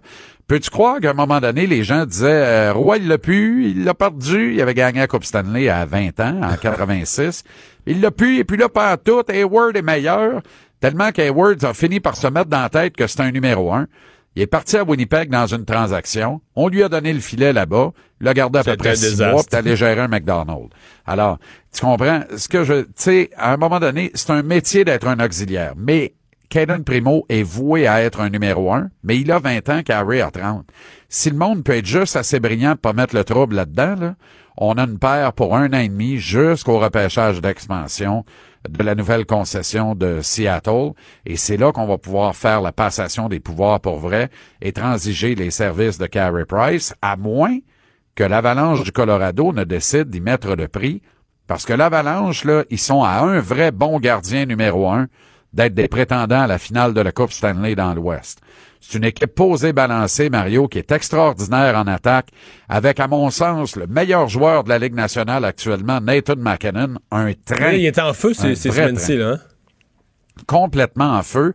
Mais moi, là, tu sais, puis j'ai plein de débats avec mes collaborateurs cette semaine là-dessus, puis ça va pas s'améliorer ce soir, là, parce que me remettre de l'huile sur le feu. Il y a encore deux points hier, le McKinnon à Toronto, d'une victoire de 3-1 de l'Avalanche. Moi, là, je regarde McKinnon et je me dis, si tu me donnes carte blanche pour partir un club de hockey, puis dans le tas, là, j'en choisis un pour commencer mon club, j'ouvre mon club avec Nathan McKinnon. Je prends Nathan McKinnon avant Connor McDavid, avant Austin Matthews, avant n'importe quel autre joueur de la Ligue nationale de hockey. Sauf Pour va moi, il va avoir ça plus difficile. à- il va avoir ça plus difficile à soir avec les défenseurs du Canadien, par exemple McKinnon. là. Ah oui, tu trouves, oui. oui. Ben, à ce compte-là, l'attaque du Canadien va avoir ça pas mal plus rough avec les défenseurs de l'Avalanche. Ah, OK. Parce que l'Avalanche compte sur euh, un gars qui remplit deux trophées. Kel McCarr, qui actuellement est le grand favori pour remporter le trophée Calder remis à la recrue de l'année. et l'un des trois, des grands favoris pour remporter le trophée Norris remis aux défenseurs par excellence. Pourrait remporter les deux trophées la même saison. À Montréal, on a un Kale, Fleury, puis il est pas en liste le Calder, puis ça arrivera pas. Mais on a quand même, à mon sens, à ce jour, là, cette saison, un gars qui reluque le top 3 pour la pour être finaliste sans le gagner, mais finaliste à tout le moins pour l'obtention du trophée Norris, Shea Weber, qui connaît une saison extraordinaire Ouais, ouais. dans les circonstances, et ça, ça fait grand bien aux Canadiens. Ironie du sort, ou paradoxalement, ce soir, Mario, avant le match, il y aura une petite présentation au centre de la glace, au centre Bell. On va remettre la Coupe Molson pour le mois de novembre. Et qui est, selon toi, le récipiendaire de la Coupe Molson en novembre chez le Canadien? Mais je l'ai vu passer, c'est Carey Price. Ouais, c'est ça, ouais. Alors Mais que la- ses la raison, c'est performances en novembre, il a non, mais il il est est- 45e sur 47 dans tous les gardiens de la Ligue nationale qui ont vu des matchs en novembre. Hmm. Tu comprends? Il est 45e Oui, mais sur c'est c'est lui qui a 47. obtenu les quatre seuls. Le, le Canadien a eu quatre victoires, puis c'est lui qui était là les quatre fois. Oui, mais qu'importe. Ces statistiques en novembre, là, on- quand on va regarder le Canadien à la fin de la saison, on va identifier le mois de novembre et les piètres performances de Price comme étant l'item numéro un qui a coulé le club et qui l'a empêché de participer aux séries cette année. Je te le dis, ça va être ça. Tu peux l'écrire d'avance, là. Au bilan en avril, c'est d'abord ça qu'on va, c'est d'abord de ça qu'on va se rappeler. Et dans ce mois de novembre-là, il, score la Coupe Molson. Il va aller chercher euh, pas de bloqueur, pas de mitaine, puis nu-tête, parce qu'il est l'adjoint ce soir. Comment le public va réagir? Le monde est pas cave, là. Le monde le sait que les performances de Carey en novembre ont été abominables. Honnêtement, là, je suis pas certain qu'on devrait le présenter, le trophée, ce soir. Bon. Ben, on va surveiller ça, la réaction de la foule et le match de ce soir. Canadien. Ouais, qui- victoire de l'Avalanche, mais une belle performance de Caden Primo. Ah, OK. Et puis, euh, oh oui, il le faut. Je l'aime, Primo. Je l'aime. J'aime ça, la profession de gardien de but. J'aime ça quand c'est bien fait, un gardien de but. Primo le fait bien. Price le fait bien. Puis c'est parfait comme ça. On puis tant pis pour Kincaid. Kincaid fait la baboune à Laval. Là. Hey, Ben écoute-moi bien la, baboune. Là. Euh, Ça va faire. là. On s'en parle demain. OK? Salut, demain, Mario. On va parler culture maintenant avec euh, Anaïs. Allô? Ça va bien? Ben oui, ça va bien. Je dégèle là, tranquillement. Là. Je faisais Ah oui, t'as euh, fait euh, la guignolée la des guignolée. médias, mais comme toi ce matin aussi. Oui, oui, oui, c'est ça. Mais il fait, il fait plus froid cet après-midi. Le vent s'est levé. Oui. Le vent s'est levé. Il n'y avait pas de vent ce matin. Non, j'ai regretté d'avoir décidé euh, de le faire cet après-midi. Je me dis, Alors, j'aurais dû le faire ce matin. Johnny Hallyday, décédé depuis deux ans, mais toujours euh, populaire. hein? Elle est toujours en tête des listes. Écoute, son premier album posthume, Mon pays, c'est l'amour, est toujours en tête de liste. 780 000 exemplaires vendus. Le plus récent album posthume, soit le second, qui s'intitule Johnny, paru le 29 novembre. On parle déjà de 100 000 exemplaires, Mario, de, de En une vendus semaine. en une semaine seulement. Et dimanche dernier, il y a 4000 personnes qui se sont rencontrées à l'Olympia à Paris pour assister à trois projections, concerts, témoignages. Les billets étaient quand même entre euh, 30 et 100 euros. En même temps, la représentation était diffusée dans plus de 150 cinémas et les gens étaient au rendez-vous. Donc, il y a encore, après deux ans, un engouement autour de Johnny Hallyday. Sa fille, d'ailleurs, Jade, a tenu aujourd'hui sur Instagram, entre autres, à lui rendre hommage avec euh, plein de belles photos. Euh, c'est une belle façon. On redécouvre un peu Johnny au travers sa fille. Donc, euh, c'est aujourd'hui. Ça fait deux ans déjà. Ça passe vite. Et là, tu me parles d'un événement que je veux absolument Écoute. aller voir. Euh, ma blonde aussi, à ne pas manquer, semble-t-il. hein? Je veux y aller également. Je vous parle de l'exposition Imagine Van Gogh qui commence aujourd'hui officiellement à l'Arsenal. Il y a déjà 30 000 billets vendus. Ça a Ah oui, il faut se grouiller. Hein? Ça va Faut être se plein. grouiller. Parce qu'il faut acheter son heure, quelque chose comme ça. Là. on, on dirait qu'on est au Louvre. Là. Je te dirais, oui, tu achètes le billet, tu décides le moment où tu veux y aller de préférence. À Lyon, ça a été complet. Ça a attiré plus de monde que les, que les euh, expositions de Star Wars. Et habituellement, là, quand on parle de Star Wars, c'est full. Donc là, c'est vraiment l'exposition la plus attendue. Et en gros, on, re- on va revivre et revisiter l'œuvre de Van Gogh. Donc, vous allez voir plus de 200 euh, de ses peintures, entre autres, sur des immenses toiles. Mario, on parle de 8 mètres de hauteur. Et là, je sais que ça va te parler parce que de la musique aussi, c'est immersif. Donc, vous allez voir les toiles de Van Gogh avec de la musique telle Bach ou encore Mozart. Sais, tout, tout, tout pour que ce soit fantastique. Je vous le dis, c'est l'exposition à ne pas manquer cet hiver. Alors, tu me parles de la bande-annonce euh, du Club Vinland? Ouais, j'ai vu ça passer aujourd'hui. Ça a vraiment, mais vraiment l'air bon. Et pour une des rares Qu'est-ce que fois, ben, je vais vous faire entendre dans quelques instants. C'est une, euh, un film, là, on revient dans les années 40. C'est avec Sébastien Ricard, Rémi Girard, François Papineau et Fabien Cloutier qui semble assez méchant. On est complètement ailleurs de Fabien Cloutier euh, dans, euh, Dans Léo. Léo. C'est complètement aux antipodes. Et euh, c'est l'histoire, en fait, c'est Sébastien Ricard qui est un éducateur euh, assez avancé sur son temps, je vous dirais. Donc, lui veut euh, repousser les limites de ses élèves et on lui dit justement de se calmer. On l'aime pas trop parce que lui, il veut que les élèves aient à l'école, il veut que les gens soient, euh, leur montrer en fait que dans la vie, on peut rêver et il y a moyen d'arriver à nos fins. Et pour ce faire, à un certain moment, ils vont aller faire une euh, fouille archéologique pour prouver qu'il y a une colonie de vikings qui est passée sur la côte du Saint-Laurent. Je vous fais entendre la bande-annonce. Nos élèves sont les ouvriers et les fermiers de demain. Promets-moi que tu vas tout faire pour que ça marche. Des chances comme ça, t'en auras pas d'autres. J'aimerais souhaiter la bienvenue à votre nouveau camarade, Émile Lacombe. De toute façon, l'année prochaine, je suis même plus ici. Mon nom va me faire rentrer au moulin à papier. C'est tout à votre honneur de vouloir aider votre mère. Mais jusqu'en juin, vous êtes dans ma classe, pas dans un moulin à papier. C'est ici que la nouvelle traduction est fascinante, parce qu'elle nous donne deux indications que les Vikings s'étaient arrêtés dans Charlevoix. Ils n'ont jamais mis les pieds à l'université. Je veux qu'ils sachent que ça existe, qu'il y a des garçons comme eux qui ont réussi à se rendre là. Vous les faites rêver. Vous leur mijotez une amère déception. Il a fait quatre écoles en trois ans. Ça marchait nulle part. J'ai jamais perdu un élève et c'est pas aujourd'hui que ça va commencer. Un film sur l'espoir qui va sortir le 17 avril prochain. Oh, OK, c'est pas tout de suite. Là. C'est pas tout de suite. Faut passer Mais on sait maintenant, on a le droit à plusieurs bandes annonces Oui. avant de voir le film. Donc, c'était la première aujourd'hui qui a été diffusée. Et Taylor Swift, euh, ben au moins, elle va avoir les droits sur celle-là, le droit Oui. de la chanter. Elle a sorti une chanson de Noël. Une- elle va sortir. Donc, il n'y a pas grand-chose à dire, mis à part que si vous aimez Taylor Swift, Mais restez pas tard, près de tard pour sortir une chanson de Noël. Ben oui.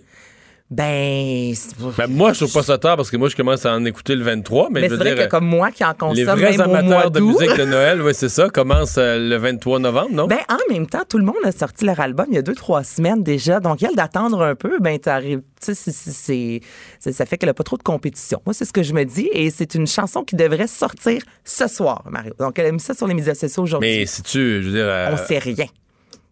On sait rien pantoute. Elle a pris, elle s'est filmée avec son Jingle chat. Bell, euh, sa version à elle, ou bien c'est une chanson inédite, euh, Elle nouveau, dit- nouveau texte, nouvelle musique? Elle dit, je vous offre ce soir une chanson de Noël avec un vidéoclip tourné maison. C'est ce qu'elle a dit sur les médias sociaux dans une courte vidéo euh, tournée avec son chat qui dit Stand by, restez là. Ce soir, ce sera Noël. Bon, Mystère. on surveille ça. Merci Anaïs. Plaisir. Le retour de Mario Dumont, le seul ancien politicien qui ne vous sortira jamais de cassette. Mario Dumont et Vincent Dessureau. Cube Radio. Madame la Présidente, c'est à ce moment-là que je comprends que j'ai perdu d'un coup mon père, ma mère, mon oncle et mon cousin. Madame la Présidente, c'est mon histoire.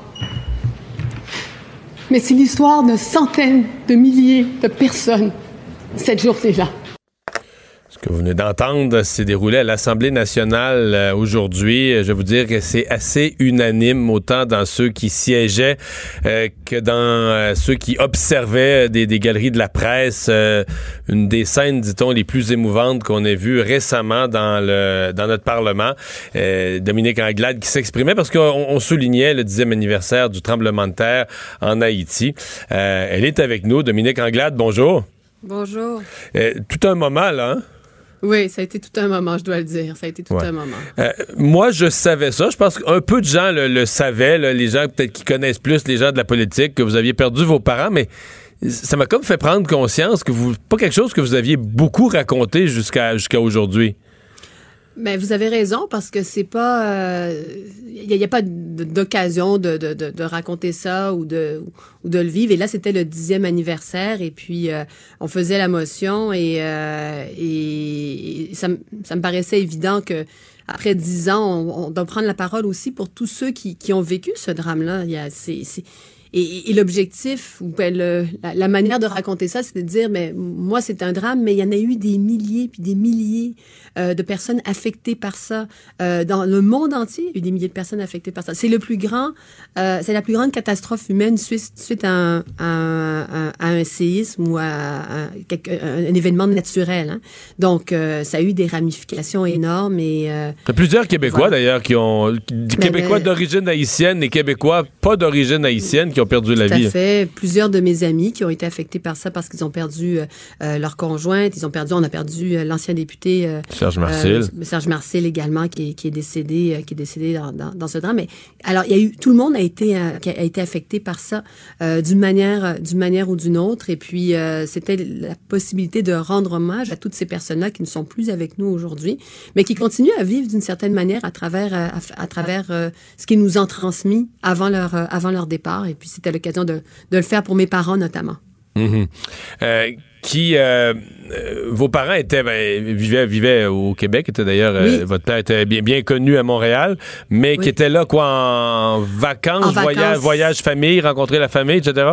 En vacances, c'était pour les fêtes. Hein, on parle du, du mois de janvier, début janvier. Donc c'était, ils étaient là pour les fêtes et euh, ils s'étaient rendus en se disant bon, on va aller passer les fêtes en famille. Moi, nous on était restés, euh, nous on était euh, au Québec avec les enfants et, et donc c'est, ils se retrouvent à- dans, dans la maison de mon oncle et, euh, et toutes les maisons euh, se, sont effondrées dans le dans une espèce de domaine familial que nous avions euh, que nous avions là-bas et toutes les maisons se sont effondrées. Et donc c'est comme ça que mon oncle, mon père, ma mère et mon cousin qui était dans une autre des maisons et lui il avait 24 ans, il, il est décédé. Donc puis, puis je raconte aussi cette, le fait que ma, tante qui a perdu son fils, elle, elle- elle voyait le drame se produire sous ses yeux, puis elle se dit, mais on peut plus rien faire maintenant. Tout ce qu'on doit faire, c'est essayer d'aider ceux qui en ont encore besoin, parce qu'il y avait, au-delà des morts, il y avait des, centaines de milliers de blessés, puis de personnes qui allaient mourir parce qu'on n'était pas capable de s'en occuper.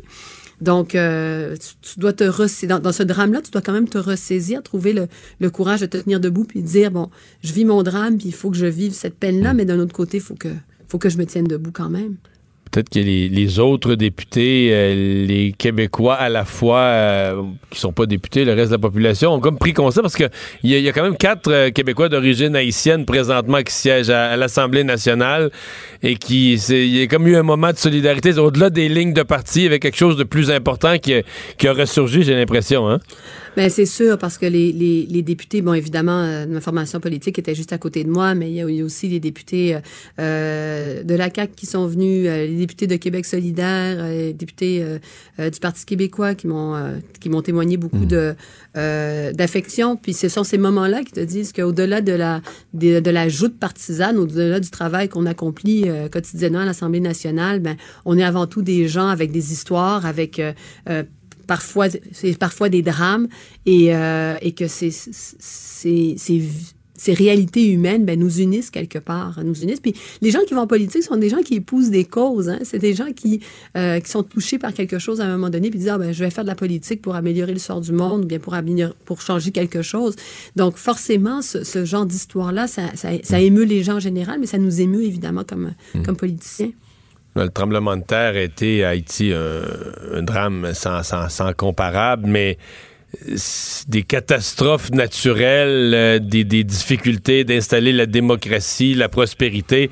C'est comment comment vous c'est quoi votre regard sur sur Haïti sur ce que j'appellerais toutes ces, ces misères en même temps la fierté d'un peuple la volonté de se relever mais on dirait que euh, même mère nature ne veut pas collaborer hein?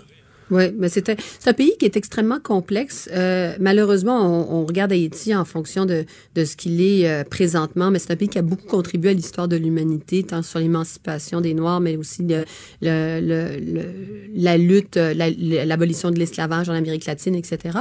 Euh, mais maintenant, c'est vrai que c'est extrêmement complexe. Puis là, Haïti vit à nouveau euh, un problème démocratique avec euh, avec le président actuel.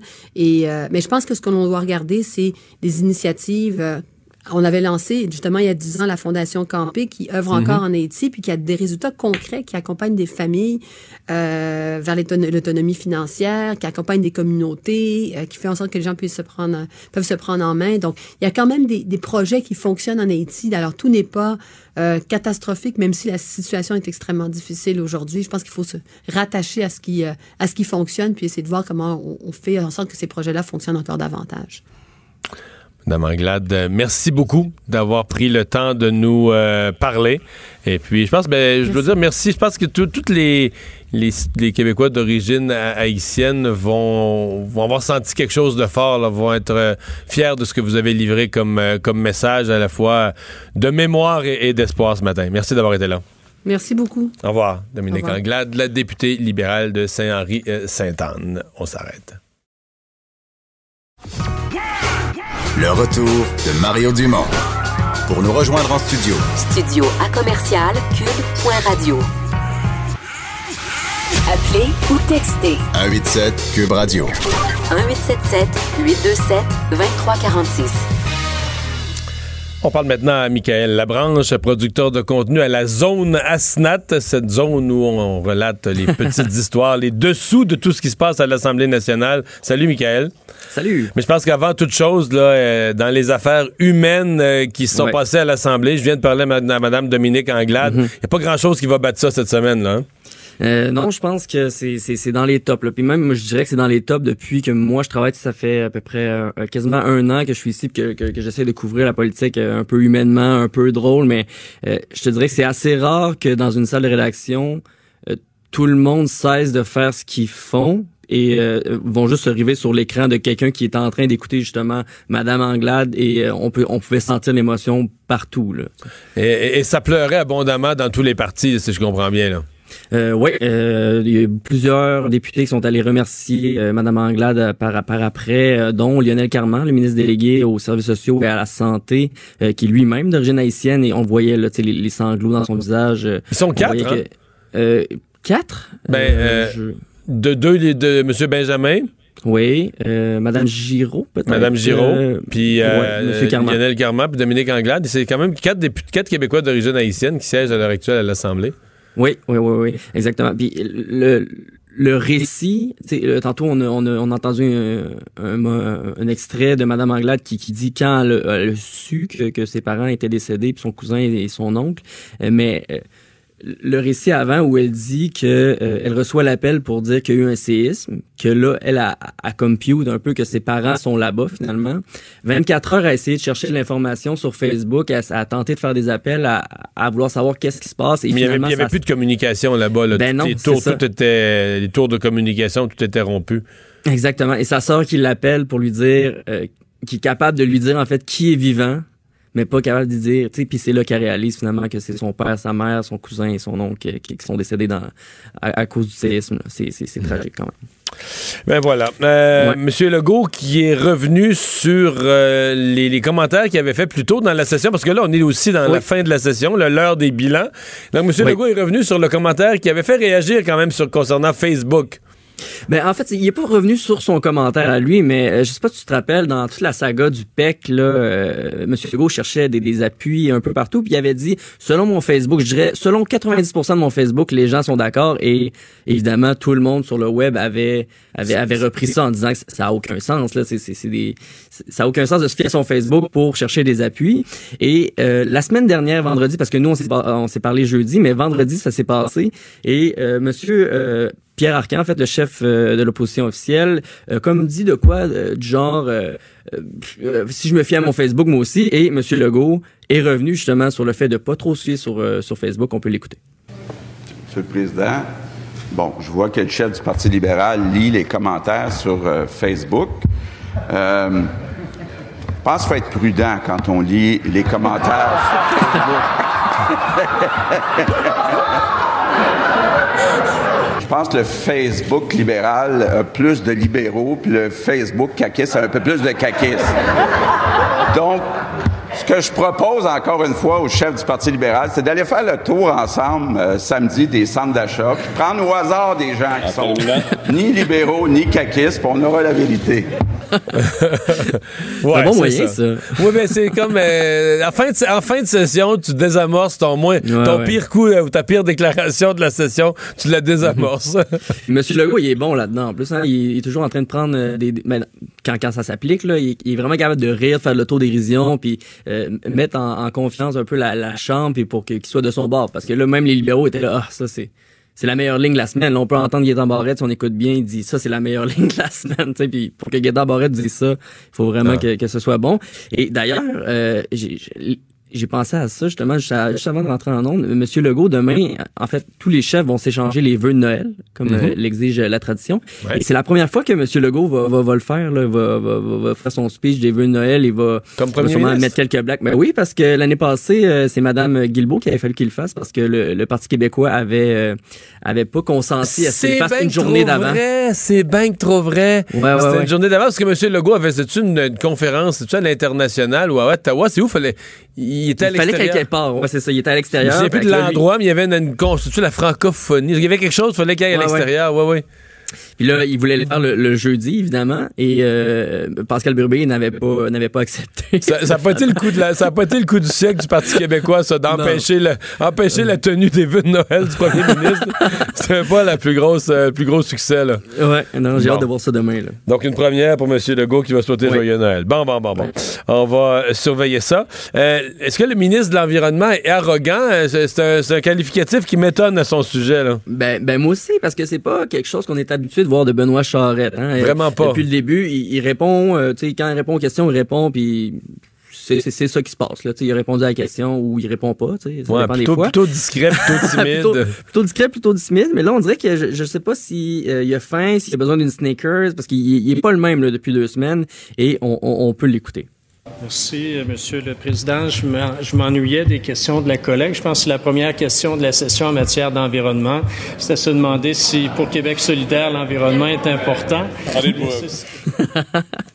Ouais, ah, c'est de bonne guerre. C'est ça? guerre. C'est plutôt drôle. là. mais là, c'était Québec solidaire qui, qui- qui était visé, mais il y a deux semaines, euh, il en a envoyé une pire aussi au Parti québécois. On peut l'écouter. Mais chose certaine, un discours très différent quand le parti est dans l'opposition versus quand il est au pouvoir. C'est la raison pour laquelle, au fil du temps, il a occupé ses banquettes ici, ensuite l'opposition au ciel, ensuite la deuxième, ensuite la troisième. À la prochaine élection, c'est à partir du balcon qu'ils vont écouter la période de questions. Ça, j'avais pas du tout aimé ça. Je veux dire, ça, j'ai Ah. trouvé ça mesquin. En fait, Ah ouais? ben, dans le sens que de, de taper sur quelqu'un juste parce qu'il est faible, je veux dire, ça, euh, c'est drôle jusqu'à temps que c'est à ton c'est drôle jusqu'à temps que c'est toi qui se met à perdre des sièges, là, tu sais? Ça, celle-là, je l'avais trouvé Ouais, ça. Ça, j'avais pas aimé ça du tout. Alors ça a que- l'air préparé aussi. Ouais, un peu. Ah, c'est sûr qu'il l'avait préparé d'avance. là. tu sais. Ouais. Mais alors que Québec solidaire qui nous tape les oreilles toujours avec l'environnement, puis qui n'a pas posé une question sur l'environnement, puis de le remettre sur le nez, Ouais. c'est. euh, C'est très bon. Ouais, ouais, c'était de bonne, Ah, c'était de bonne guerre. Mais Benoît Charette, c'est. c'est- dire que c'est quelqu'un. euh, Mettons, je, je me dis que c'est, mettons, ses amis proches ou ses amis d'enfance doivent être étonnés qu'il soit devenu euh, un politicien de haut niveau, un ministre d'un ministère important, parce que quelqu'un de très, un peu très studieux, euh, sais, pas nerd, c'est peut-être sévère, mais c'est sûr que lui, étudie, c'est- tu le déculottes jamais, qu'il est pas au courant de ses affaires. Là. Ouais, ouais. Il lit ses choses, très studieux, mais c'est pas quelqu'un qui est d'une nature belliqueuse, puis tu l'imagines, là, tu sais, partir dans des joutes oratoires, puis tout Non, ça. C'est vraiment quelqu'un de tranquille, discret, plutôt timide. Mais bon. Un peu il- monocorde quand même. faut Oui, oui, oui. on- Quand, quand il répond, on est bon. Monsieur Charette répond, puis, puis c'est ça. On s'attend pas à ce que ce soit explosif, que ce soit coloré. Puis là, depuis deux semaines, on dirait, je sais pas ce qui se passe. là. En bon, Québé- en bon québécois, c'est pas lui qui craint que nos codes d'écoute, là. Non, c'est ça. avec, son- avec ses intonations. C'est peut-être là-dessus qu'il travaille. C'est pour ça qu'il pique un peu. là. Il dit faut que je sois. Son, son- employés ils ont dit faut que je sois plus intéressant.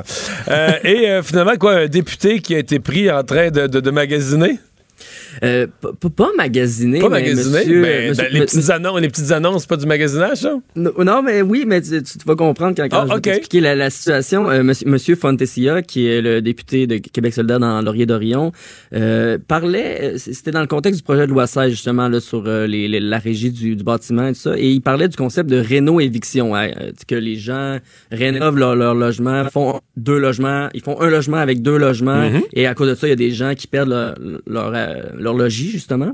Et euh, là, il s'est mis en chambre à lire euh, des, des, des, des, des petites annonces. là, OK, il lisait pas parce que ouais, j'ai vu ton j'ai vu ton tes sujets quand il lit des petites annonces, mais je pensais qu'il avait été vu alors que quelqu'un d'autre avait la parole, il avait été vu en train de lire des petites annonces à sa place.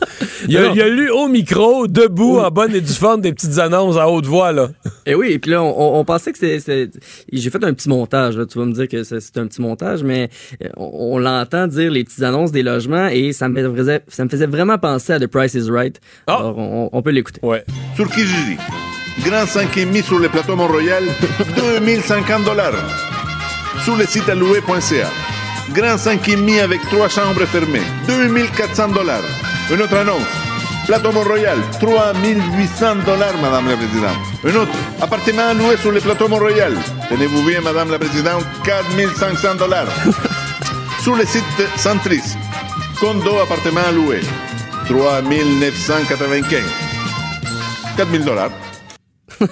Bon, la, musique, Montréal. la musique n'était pas l'œuvre de François Paradis, président de l'Assemblée nationale, mais bien de vous autres à la zone ASNAT. Là. Oui, oui, c'est ça. Oui, on a compris. un petit peu de couleur. Mais, mais ça marche quand même. J'avoue que ça, l'effet recherché de montrer que les loyers sont chers à Montréal, Mhm. c'était ça le but de son discours, ça, ça, ça fait le boulot. Ah oui, puis c'est énorme, là, les, les prix. En tout cas, à Québec, on n'est pas comme, comme ça encore. Là, est-ce qu'il y a une rumeur, puisqu'on est dans les rumeurs d'Assemblée, j'ai vu passer ça tantôt sur les réseaux sociaux, est-ce qu'il y a une rumeur qu'on pourrait siéger jusqu'à samedi? C'est une rumeur, euh, rien de confirmé jusqu'à présent, mais ça se peut, ça se peut, ça se parle. Une rumeur, et, et- une rumeur à la fois et une menace, c'est-à-dire que si les libéraux ne Oui. cèdent pas demain sur le projet de loi sur Hydro-Québec, ben, on Mhm. va les garder samedi.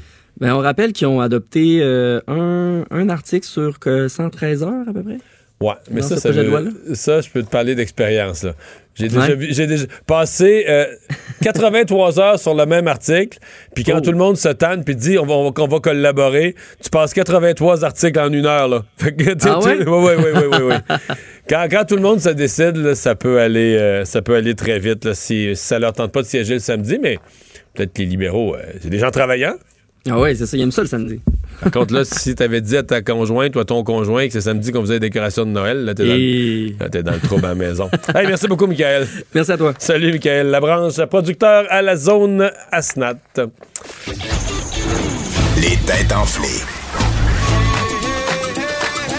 Voici Master Bugarici. Et salut, Master. Salut, Mario. Toi, tu travailles-tu le samedi? Je travaille toujours. En fait, je travaille jamais. On travaille-tu vraiment? C'est ça la vraie question. On travaille-tu vraiment? Moi, je continue à travailler un petit peu quand Pour vrai? Ouais, un petit, petit peu, là. J'aime tellement ce que je fais que je sens pas que je travaille. Ah, mais là, mais, chanceux. mais là, j'ai le cœur rempli. J'ai passé un bon deux heures dehors pour la guignoler. Puis les gens, tu sais quoi, Mario? Ils sont vraiment généreux puis bien plus que je pensais. Oui. J'ai même eu des 20$ piastres dans mon pot. Hein? T'en as-tu eu des 20$ piastres dans ton pot, Oui, j'en ai eu. Mais d'après ça, c'est, d'après moi, c'est, toi là, qui inspire la générosité. c'est toi qui inspire la générosité. J'ai pas forcé, mais j'étais intense. Puis euh, j'ai essayé de faire ça avec humour, mais ça a fonctionné. C'est drôle, je te crois que t'étais intense. On s'en va du côté du Nouveau-Brunswick aujourd'hui. Oui. Hier, au Nouveau-Brunswick, il y a un détenu condamné à perpétuité qui s'y fait accorder une- un droit plutôt inusité, voire même bizarre. Tu lui accorder un droit. Ouais. Parce que c'est un droit de sortie, est-ce que ça a rapport avec une sortie de la prison? Tout à fait. OK, donc c'est le pourquoi de la sortie. là, Ouais, qui était très étrange, ouais. Bon, généralement, on accorde des sorties quand il y a un parent qui est décédé ou malade. C'est pas ça parce que ça serait pas une histoire. On est loin de là. On Ouais. est loin de On là. est loin de là. Euh, on accorde une sortie pour euh, pas un voyage. Il il reste au Nouveau-Brunswick? Oui. OK, donc c'est pas un voyage à l'extérieur. Hein? Euh, y a-tu un problème de santé, lui? Non, même pas rapport avec sa santé, ce qui aurait pas été surprenant dans ce cas-là. On aurait pu Un- accorder un un droit. hôpital ou quelque chose comme Ouais. ça. Pas rapport avec sa santé. Ça peut pas être pour un loisir non plus. On n'accorde pas. On est, on est proche. Proche de Pas- loisir. On, va s'entendre, Mario, il est pas, il est pas allé jouer au basketball avec des amis, là, mais euh, on s'approche Proche de de loisir. Mais il est allé au mariage de quelqu'un. Il est allé. euh, Non, Tu sais- c'est pas- quoi, Mario? À défaut de se sauver de la prison, ça pourrait l'aider à s'évader. Puis on n'aura pas gros d'indices parce que là, t'as déjà l'air d'être mieux pisté. Non, vraiment pas. Oh non, ça pourrait l'aider à s'évader. À s'évader. Pas se sauver de la prison, mais peut-être s'évader. Quoi, il est allé fumer du pot? non. non, ça serait épouvantable qu'il y ait une sortie pour ça. Euh, il est allé. On est presque au spirituel un peu. Un peu. Il est allé faire. Du, il est allé faire du yoga, il est allé méditer. Oui, c'est en plein ça, Mario. C'est c'est assez incroyable. C'est ça, pour vrai. C'est vraiment ça. Ça m'a vraiment On a- permis d'aller méditer. C'est incroyable. Le gars s'appelle Anthony Romero. Évidemment, il, il purge une peine, une sentence à vie depuis 87 pour avoir tué un agent de, po- de police. Euh, puis depuis 2012, il est admissible à une, lib- à une libération conditionnelle. Mais ça lui a été refusé parce que il- on jugeait que sa santé mentale n'était pas assez bonne. Puis lui, il a rétorqué en disant que depuis qu'il prenait des cours de méditation à l'intérieur de, de la prison, que ça l'aidait à cheminer. Puis à ce moment-là, ils ont accordé la sortie une fois par semaine, de sortir avec un agent de sécurité pour aller prendre des cours de méditation. OK, donc c'est des cours de méditation. Ouais. Tu trouves pas ça incroyable qu'il ait le droit d'aller faire ça? Moi, j'aimerais ça prendre le temps pour moi d'y aller, puis j'y vais même pas. Tu penses que ce serait bon pour nous deux, Mario? Regarde, on- on- Prends 30 secondes. Arrête de rire. On méditait, là. Tu vois, je suis pas capable de méditer, y a rien à faire. 17 heures, les têtes enflées. Le retour de Mario Dumont, l'analyste politique le plus connu au Québec. Cube Radio. Autrement dit. On est de retour euh, dans l'actualité aujourd'hui. euh, un accident grave euh, pour, je dois dire encore une fois, parce que ça arrive trop souvent, une signaleuse routière. Oui, une signaleuse routière d'une cinquantaine d'années dont on craint encore pour la vie qui a été transportée d'urgence à l'hôpital après avoir été happée par un véhicule là, cet après-midi, en fin d'avant-midi, plutôt vers 11 h à Saint-Paul-de-l'Île-aux-Noix, en Montérégie. Ça s'est produit sur la route 223. On ignore encore les raisons, puis euh, évidemment, tous les agents de reconstitution de scène d'accident de la SQ sont sur place. Elle aurait été happée par un véhicule alors qu'elle dirigeait la circulation. C'est une zone, faut dire quand même, la limite de vitesse permise est de 80 km heure. Euh, Il y a plein de panneaux de signalisation sur le long de la route pour avertir que une signaleuse est au travail euh, plus loin sur la route, mais dans tous les cas, ça semble pas avoir été suffisant. Le conducteur de la voiture impliquée, lui, est resté sur les lieux. Il n'y a donc pas de délit de fuite. Et euh, évidemment, il va falloir que l'enquête suive son cours. On ignore pour l'instant le reste pour l'état de santé de la euh, madame, mais ça a l'air grave. là. On parlerait de blessure à la tête. Il y en a vraiment beaucoup. Là. Les accidents avec des. Puis euh, ils ont une petite association. C'est pas vraiment. Les signaleurs routiers n'ont pas vraiment un vrai syndicat. Il y a une petite association avec peu de moyens qui s'est battue. Moi, je les ai reçus quelquefois en entrevue, puis un peu comme essayer de leur donner une visibilité pour faire valoir leur point, parce que des fois, tu te dis, c'est des gens pas beaucoup organisés. Évidemment, une association comme ça, il n'y a pas de moyens vraiment, mais euh, c'est effarant le nombre d'accidents. Ils font, ils font un travail dangereux. Là. Ben, il faut être- Moi, je pense qu'il y a deux causes. Je pense que les, les automobilistes sont pas raisonnables quand tu approches d'une zone d'un signaleur et tout ça. Puis je pense que le deuxième problème, qui est beaucoup moins mentionné, il y a trop de chantiers où personne ne travaille. Moi, je, me souviens parce qu'il y a. C'est c'est un sujet, je pense que c'est l'année passée avec Vincent, on avait parlé de ça. J'avais fait un voyage, j'étais descendu dans le bas du fleuve durant le week-end, puis le lundi, il y a eu un accident avec un signaleur. Ou une signaleuse, je ne sais plus si c'était un homme ou une femme. Puis mon premier réflexe, c'était de dire ben moi, j'ai passé la fin de semaine sur, sur, sur la route à vivre ça, là, un chantier. Là, tu ralentis, un chantier. Pas un chat. Je pense absolument rien. Personne ne travaille. Ah, un autre chantier. Hop. Fait que si, mettons, le troisième chantier, quelqu'un travaillait, est-ce qu'il se peut, je comprends que comme automobiliste, je suis tenu d'être prudent à chaque fois, mais est-ce qu'il se peut que mon subconscient soit un peu moins alerte en se disant ben oui, des cônes, des cônes, des cônes, un chantier, Encore annonces, des cônes. des annonces de chantier, mais il n'y a jamais personne qui travaille. là, c'est- Alors que si tu vas aux États-Unis, là, c'est un chantier, s'il y a des cônes, il y a des lumières, il y a du monde qui, il y a du monde qui travaille. Donc tu sais qu'à chaque chantier, il faut que tu sois prudent, mais au Québec, on a tellement de chantiers que personne qui travaille, puis c'est pas une excuse, là, on doit être prudent, mais je suis convaincu que ça influence notre psychique. Comme à un moment donné, notre subconscient finit par se dire Ah, des cônes, euh, des, chantiers. ah, personne là. il n'y a jamais personne qui travaille, jamais personne là. Donc, quand tu arrives sur un chantier où quelqu'un travaille, il- ça les met, eux, euh, plus, en, plus en danger. Mais enfin, on souhaite la meilleure des chances à cette, euh, à cette dame. Discours du trône, donc c'est terminé. Euh, là, on est rendu aux partis d'opposition qui réagissent.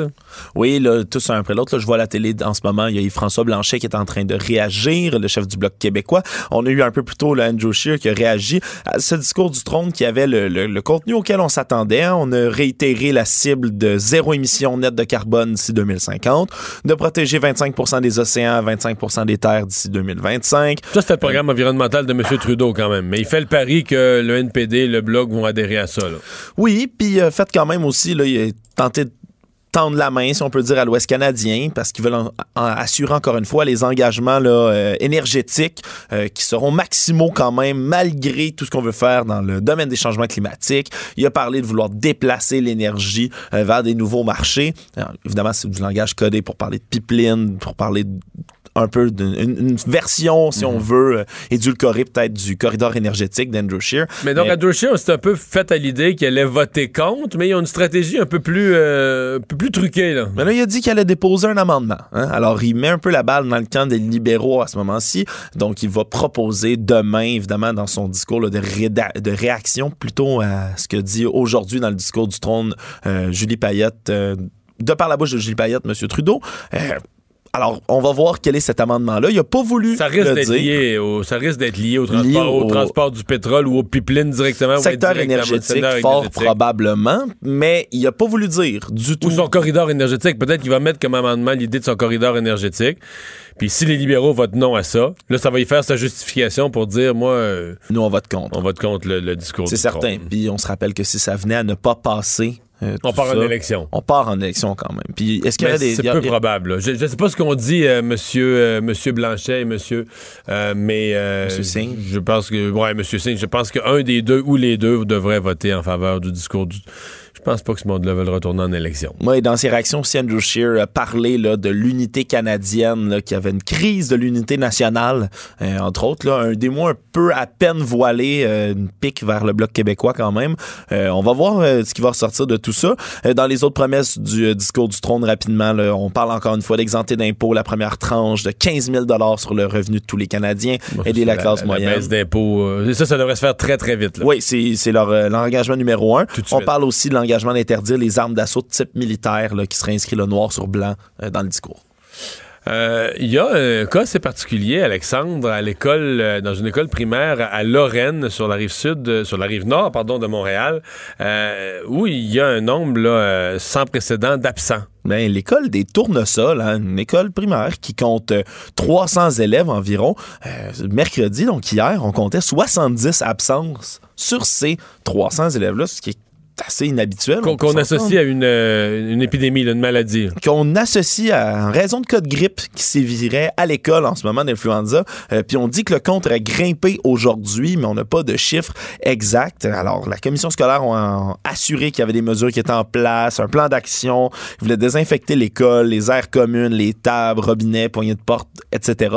Tout ce qu'on retrouve dans ce genre de situation-là où on veut euh, désinfecter pour éviter que ça, ça se répande. Mais là, on est presque au tiers de l'école qui qui, est- frappé par euh, des cas de grippe. C'est des jeunes, c'est des élèves, évidemment, ce sont des jeunes. Alors, euh, c'est assez, euh, assez étrange, assez inusité, puis ça, a capté l'attention aujourd'hui. C'est sûr qu'il y a un point où tu dis là, si on veut pas que tout le monde, on veut pas que tout le monde soit malade, tout aussi bien que ceux qui sont malades restent à restent à la maison pour arrêter la maladie de se, de se propager davantage.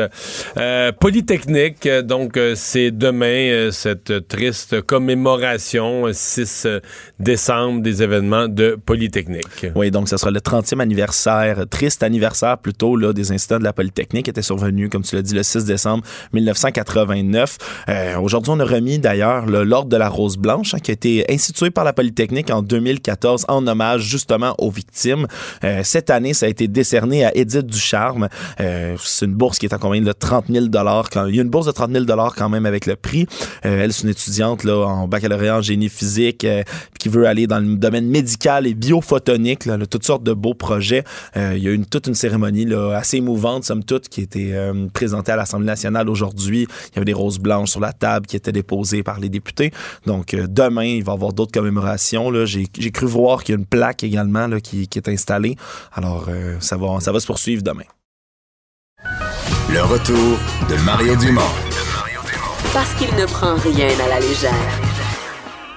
Il ne pèse jamais ses mots. Cube Radio.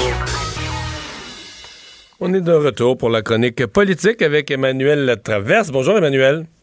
Bonjour. Alors, discours du trône, là, nous, dans les médias, on aime ça quand il y a une excitation. Est-ce qu'on pourrait repartir en élection? Est-ce que tous les partis d'opposition pourraient... Euh, on n'aura pas ça cette année, là, hein? Non, c'est réglé. C'est déjà Ça réglé? pris, euh, ça a pris 10 minutes de scrum euh, du chef du Bloc québécois, Yves-François Blanchette, qui pourrait régler tout suspense, mélodrame ou quoi que ce soit. Donc, le gouvernement Trudeau va, sera appuyé, aura la confiance de la Chambre grâce, entre autres, à l'appui du Bloc québécois. Euh, puis on attend de voir quel sera le verdict euh, du, euh, du NPD. Essentiellement, Ça change plus rien, là. Dans le fond, le NPD, ça change plus rien dans la mesure où, euh, avec le bloc, M. Trudeau en a assez pour faire passer son discours. Oui, pourquoi? Parce que essentiellement, là, pour monsieur, madame, tout le monde, là, dans, le, le discours du trône reprend à peu près les grands engagements électoraux du Parti libéral. Donc, changement climatique, euh, tarification du carbone, habitation éco-énergétique, euh, planter des arbres, après ça, la réconciliation avec les Autochtones, des cibles pour l'eau potable, baisse d'impôts pour la classe moyenne, augmentation du régime de pension du Canada, salaire minimum fédéral, les services de garde, la téléphonie, euh, investir en santé pour qu'il y ait plus de médecins, bannir les armes d'assaut, tout ce dont on a discuté. Puis le discours du trône est drapé là, de beaux, beaux discours là, sur la main tendue, travailler avec le Parlement, réceptif aux idées des autres. Donc, c'est tout ce qu'il fallait faire. Mais dans le contexte actuel, M. Trudeau était quand même obligé de mettre une petite phrase sur euh, le pétrole. On s'entend, et l'Ouest canadien, mais ils ont été assez habiles. Ils n'ont pas mis le mot pétrole dans le discours. Ils ont écrit le gouvernement travaillera avec la même ardeur contre les changements climatiques, afin d'acheminer les ressources canadiennes vers de nouveaux marchés et offrira un soutien inébranlable aux hommes et aux femmes qui travaillent fort dans le secteur des ressources naturelles et qui ont été confrontés à des situations difficiles dernièrement. Alors, l'argument de M. Blanchet, c'est tout le monde le sait que ça, ça veut dire on va continuer à appuyer le secteur pétrolier au Canada et à faire ce qu'il faut pour construire des pipelines. M. Blanchet dit, moi, je peux pas voter contre quelque chose qui n'est pas écrit. Puis le mot pétrole n'est pas là. Donc, je peux pas m'opposer à ma position de ce qui veut être. C'est une belle entourloupette. Oui, oui, mais au-delà de jouer sur les mots, au-delà de jouer sur les mots, tu trouves-tu que François Blanchet fait bien de, de, de, de clarifier ça tout de suite à la dixième minute, tout de suite dire, euh, regarde, on va voter pour, puis il n'y a pas de niaisage, puis ça fait... Tu sais, pour monsieur, madame, pour monsieur, madame, tout le monde, là, euh, c'est bien logique, là. Non, puis c'est très logique. Me- Monsieur Blanchet dit la réalité, c'est qu'il y a des avenues dans le discours du trône qui permettent au Québec de faire des gains. Et les sujets délicats, le gouvernement a été habile et il a mis des mots vagues qui veulent tout dire et rien dire à la fois. Il dit objectivement, moi je vois là-dedans des éléments avec le- lesquels le Bloc québécois peut travailler. Il y a des poignées là, pour les aînés, les agriculteurs, les changements climatiques. Il y a beaucoup d'inquiétudes, mais là, on va pas faire semblant, là. Il dit de menacer une élection. Puis il y a une très belle phrase. Il dit, il dit c'est, un peu comme quand on dit que tout le monde veut aller au ciel, mais personne veut mourir. Alors, on va pas faire semblant qu'on veut une élection. Il dit, on va prendre ce qu'il y a là-dedans pour talonner le gouvernement, pour avancer nos dossiers, puis on mènera les batailles qu'on mènera, tu sais. Alors, je pense qu'il y a comme une, une honnêteté intellectuelle là, qui est quand même un peu rafraîchissante là, face à ça. Là. Il y a personne qui ne saura pas faire semblant de vouloir aller en élection. Là. Ben. Les vraies batailles vont se être menées sur quoi? Sur les projets de loi, sur euh, sur les, les, les budgets, sur la mise en œuvre des intentions du gouvernement. Là, euh, je, réfléchis en même temps qu'on se parle, mais est-ce que Yves-François Blanchette complique... Parce que là, il parle avant. Est-ce qu'il complique pas un peu la vie de Jack Metzing? Parce que si Jack Metzing sort, puis il appuie lui aussi, dire, on s'en fout un peu, ça change plus rien, appuie lui aussi le discours du trône. Euh, S'il l'appuie pas, puis, tu sais, je veux dire, on va tous se dire, ben oui, t'aurais-tu vraiment voulu des élections? Tu profites, tu profites... On pourrait dire ça. Moi, je vais te dire, M. Singh avait quand même tracé une ligne dans le sable beaucoup plus précise que celle de M. Blanchette sur la question du discours du trône. Où il y avait, c'est vrai que M. Trudeau a une main tendue, là, sur l'assurance dentaire, sur le début de la création d'un système national d'assurance médicaments. Mais M. Singh avait indiqué clairement qu'il fallait que dans le discours du trône, le gouvernement s'engage à indemniser les Autochtones qui ont été euh, euh, blessés, maltraités par le système d'aide à l'enfance. Euh, on n'en a presque pas parlé au Québec, mais il y a eu un gros jugement euh, du tribunal des, des droits de la personne où l'indemnisation demandée est 40 000 là, par autochtone qui est passé dans le système de aide à l'enfance pour les autochtones. Ça ferait entre 2 et 4 milliards de dollars. Le gouvernement est allé en appel là-dessus. Et ça a été vertement dénoncé. Monsieur Singh a dit, moi, je veux que le gouvernement retire son appel et s'assoie pour négocier. Or, la phrase dans le discours est vague à souhait, comme d'habitude. Le gouvernement dit qu'on va veiller à ce que les, les peuples autochtones, donc là, on parle d'une indemnisation plus globale, pas une indemnisation des victimes, soient indemnisés en temps opportun. C'est un peu comme pour le pour Ouais. l'instant de la campagne électorale. Donc, est-ce que M. Singh va s'accrocher à ça? Ce qui serait légitime, objectivement, là, pour dire, moi, écoutez, c'est la seule chose que j'ai demandé, c'était ça, puis il le fait pas. Je comprends. Ou est-ce qu'il va dire, écoutez, il y en a assez? Je pense que les deux se, se défendent et malheureusement, il est en train de parler à l'heure. Oui, non, vous voyez, on ne sait pas parce que je regarde ma télé, M. Blanchette est encore en point de presse. Donc, OK. euh, on non, mais dans le cas de Jacques Metzing, mettons, prenons le scénario où il dit je vais voter contre le discours inaugural, le discours du trône, et que et François, et François Blanchette vote pour. Il va comme, je parle plus au Canada anglais, là. Il va comme y avoir une prise de conscience de dire, ben voyons, on avait présumé que la balance du pouvoir était au NPD. Et là, tout à coup, donc, qui voulait dire que ça va tirer le gouvernement à gauche. Mais là, ils vont se dire, la balance du pouvoir, finalement, c'est le bloc qui semble exercer, puis ça va tirer le, ça va tirer l'agenda gouvernemental vers le Québec. D'après moi, ça plaît moins ça, dans le reste du Canada. Oui, potentiellement, mais je vais dire, l'analyse du discours du trône avant même que les, les verdicts soient sortis, c'est déjà que le gouvernement a viré à gauche, de toute façon. Que le gouvernement s'est enligné pour gouverner avec le bloc ou le, ou, ou le NPD, parce que l'autre élément à retenir de ce discours du trône-là, c'est que on a beaucoup parlé d'unité nationale depuis un mois, là. L'inquiétude, euh, l'Ouest, l'aliénation, M. Trudeau a envoyé Mme Freeland, elle est ministre pour ça, on a rencontré les premiers ministres, les maires des villes, on aurait cru que, il y aurait comme un gros euh, accent là sur euh, l'unité nationale dans ce discours-là. Et objectivement, moi, je vois pas ça, là. Je veux dire, je vois un discours d'un gouvernement libéral qui fait ce qu'il faut parce qu'il est minoritaire, mais il n'y a pas comme pas comme un gouvernement où il dit il faut s'atteler à réconcilier les intérêts divergents. Tu sais, il n'y a pas ce, ce genre de, de, de discours-là. Et la plus grosse part du discours du trône, c'est les changements climatiques. Là. Et ça, on n'a jamais vu ça au Canada avant. Là.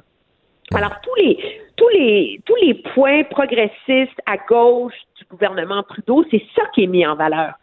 Donc, l'idée que ce gouvernement-là va de toute façon gouverner avec l'appui d'un des autres partis est un peu comme consolidée par le discours du trône. Et ça va être reçu certainement, je pense, dans l'Ouest comme étant un discours du trône où euh, on dit, ben, prenez un numéro, tu sais. Ben, à suivre. Dans, dans les, les- les premiers gestes à court, court, court terme, là, c'est vraiment la. C'est toujours ça, toujours la, la baisse d'impôts, la, la, Oui. la- la réforme de la fiscalité, c'est à ça qu'on s'attend? Oui, le gouvernement a dit que c'est le premier projet de loi qu'il déposerait et on s'attend à ce que dans le courant de la semaine prochaine, il y ait une mise à jour économique du ministre des Finances. Il a fait allusion dans une entrevue qu'il a donnée aujourd'hui à CBC euh, pendant les, leur émission spéciale, mais il n'a pas voulu dire c'était quand.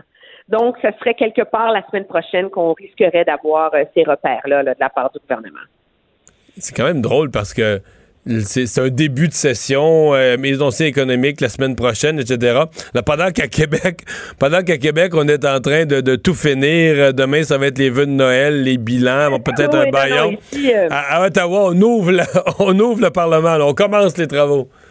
Oui, on l'ouvre à peine. Hein. On entrouvre la porte, je dirais, parce qu'objectivement, on ne siège pas jusqu'au 20 à Ottawa. Là. On siège jusqu'à vendredi prochain. Là. Fait que ça va être euh, six, six jours au total. là. Six jours. Là. Donc, euh, il n'y aura pas grand, grand, grand travail qui va se faire. Puis la réalité, je sais pas si on en parlait, mais je veux dire, il y a encore euh, la majorité du personnel politique qui n'est pas embauché dans les bureaux de ministres. Là. Donc, ils ont pas, ils sont pas vraiment fonctionnels encore, là, comme gouvernement. Là. Alors, euh, je pense qu'on va faire des discours là, sur le discours du trône, on va adopter les crédits, mise à jour économique, merci, bonsoir. C'est à peu près comme ça que ça, c'est à ça que ça ressemble. T'as vu le, le moment, j'en ai parlé, puis j'ai reçu d'ailleurs Mme Anglade à l'Assemblée nationale, mais t'as vu ce moment-là euh, de Dominique Anglade qui raconte la façon dont elle a euh, appris le décès de ses parents, en fait, parce qu'on soulignait à l'Assemblée euh, les 10 ans là, du tremblement de terre euh, en Haïti. Euh, c'est- c'est c'est quand même un rappel là, que les parlements sont humains, qu'à un moment donné, les lignes de parti tombent. Oui, puis moi, je veux dire, moi, j'étais à, à- dans une autre vie, j'étais à Haïti le lendemain du tremblement. J'ai passé euh, un mois et je te dirais que ça m'habite encore. Et quand j'entendais Mme Anglade, ça m'a ça m'a ramené à ces moments-là de la vie. Mais ça m'a ramené à dire qu'elle n'est pas la seule à qui c'est arrivé. Tu sais, Mario, pendant un an, deux ans après le tremblement de terre, des Haïtiens m'arrêtaient dans la rue pour me dire que c'est en regardant les reportages aux nouvelles, dans mes reportages, qu'ils apprenaient que des gens de leur famille étaient encore en vie parce qu'ils les avaient vus dans des images. Il faut comprendre qu'il n'y avait aucun mode de communication. avait plus de communication, là. jours, là. Je veux dire, nous, on avait des téléphones satellites sur le terrain là, pour être capable de diffuser puis tout ça. Mais ça m'a aussi rappelé que dix ans plus tard, on en parle bien peu d'Haïti par rapport à l'engagement qu'on avait donné à ce pays-là de l'accompagner jusqu'au bout. C'est comme si, après cinq ans, on s'était essoufflé comme pays.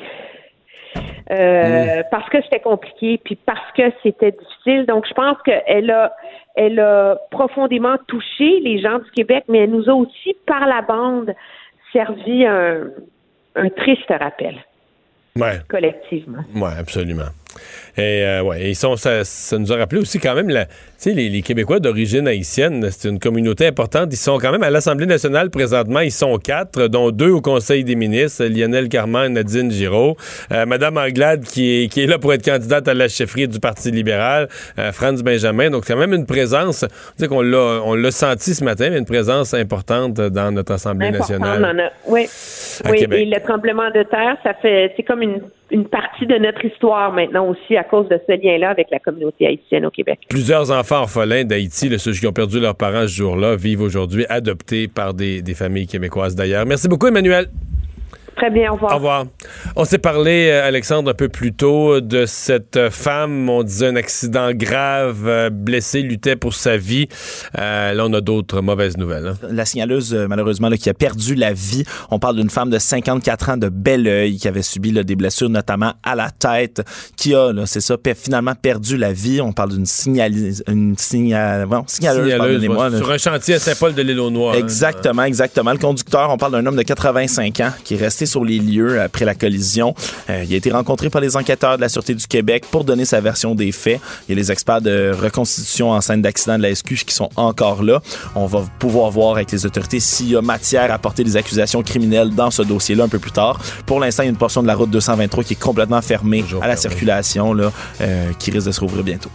Sur un ton plus léger. Donc ce soir, euh, ben, ça va quand même être excitant. Un jeune de 20 ans, c'est rare qu'un gardien se retrouve dans la Ligue nationale à si jeune. Hein? D'habitude, les gardiens arrivent un peu plus vieux. Non, c'est ça, ça prend un peu plus d'expérience. Et Caden Primo hein, qui obtient son départ, puis pas contre n'importe qui ou n'importe quoi. C'est l'Avalanche du Colorado qui arrive en ville avec euh, ben, le, monstre de Denver, euh, Nathan McKinnon, qui, qui, a 11 points à ses quatre derniers matchs. Alors, certains un... Contre la puissante défensive du Canadien, peut-être Primo aura même pas de Le, le gruyère du Canadien. Ah. Merci d'avoir été là. Merci, Alexandre. On se retrouve demain, 15h.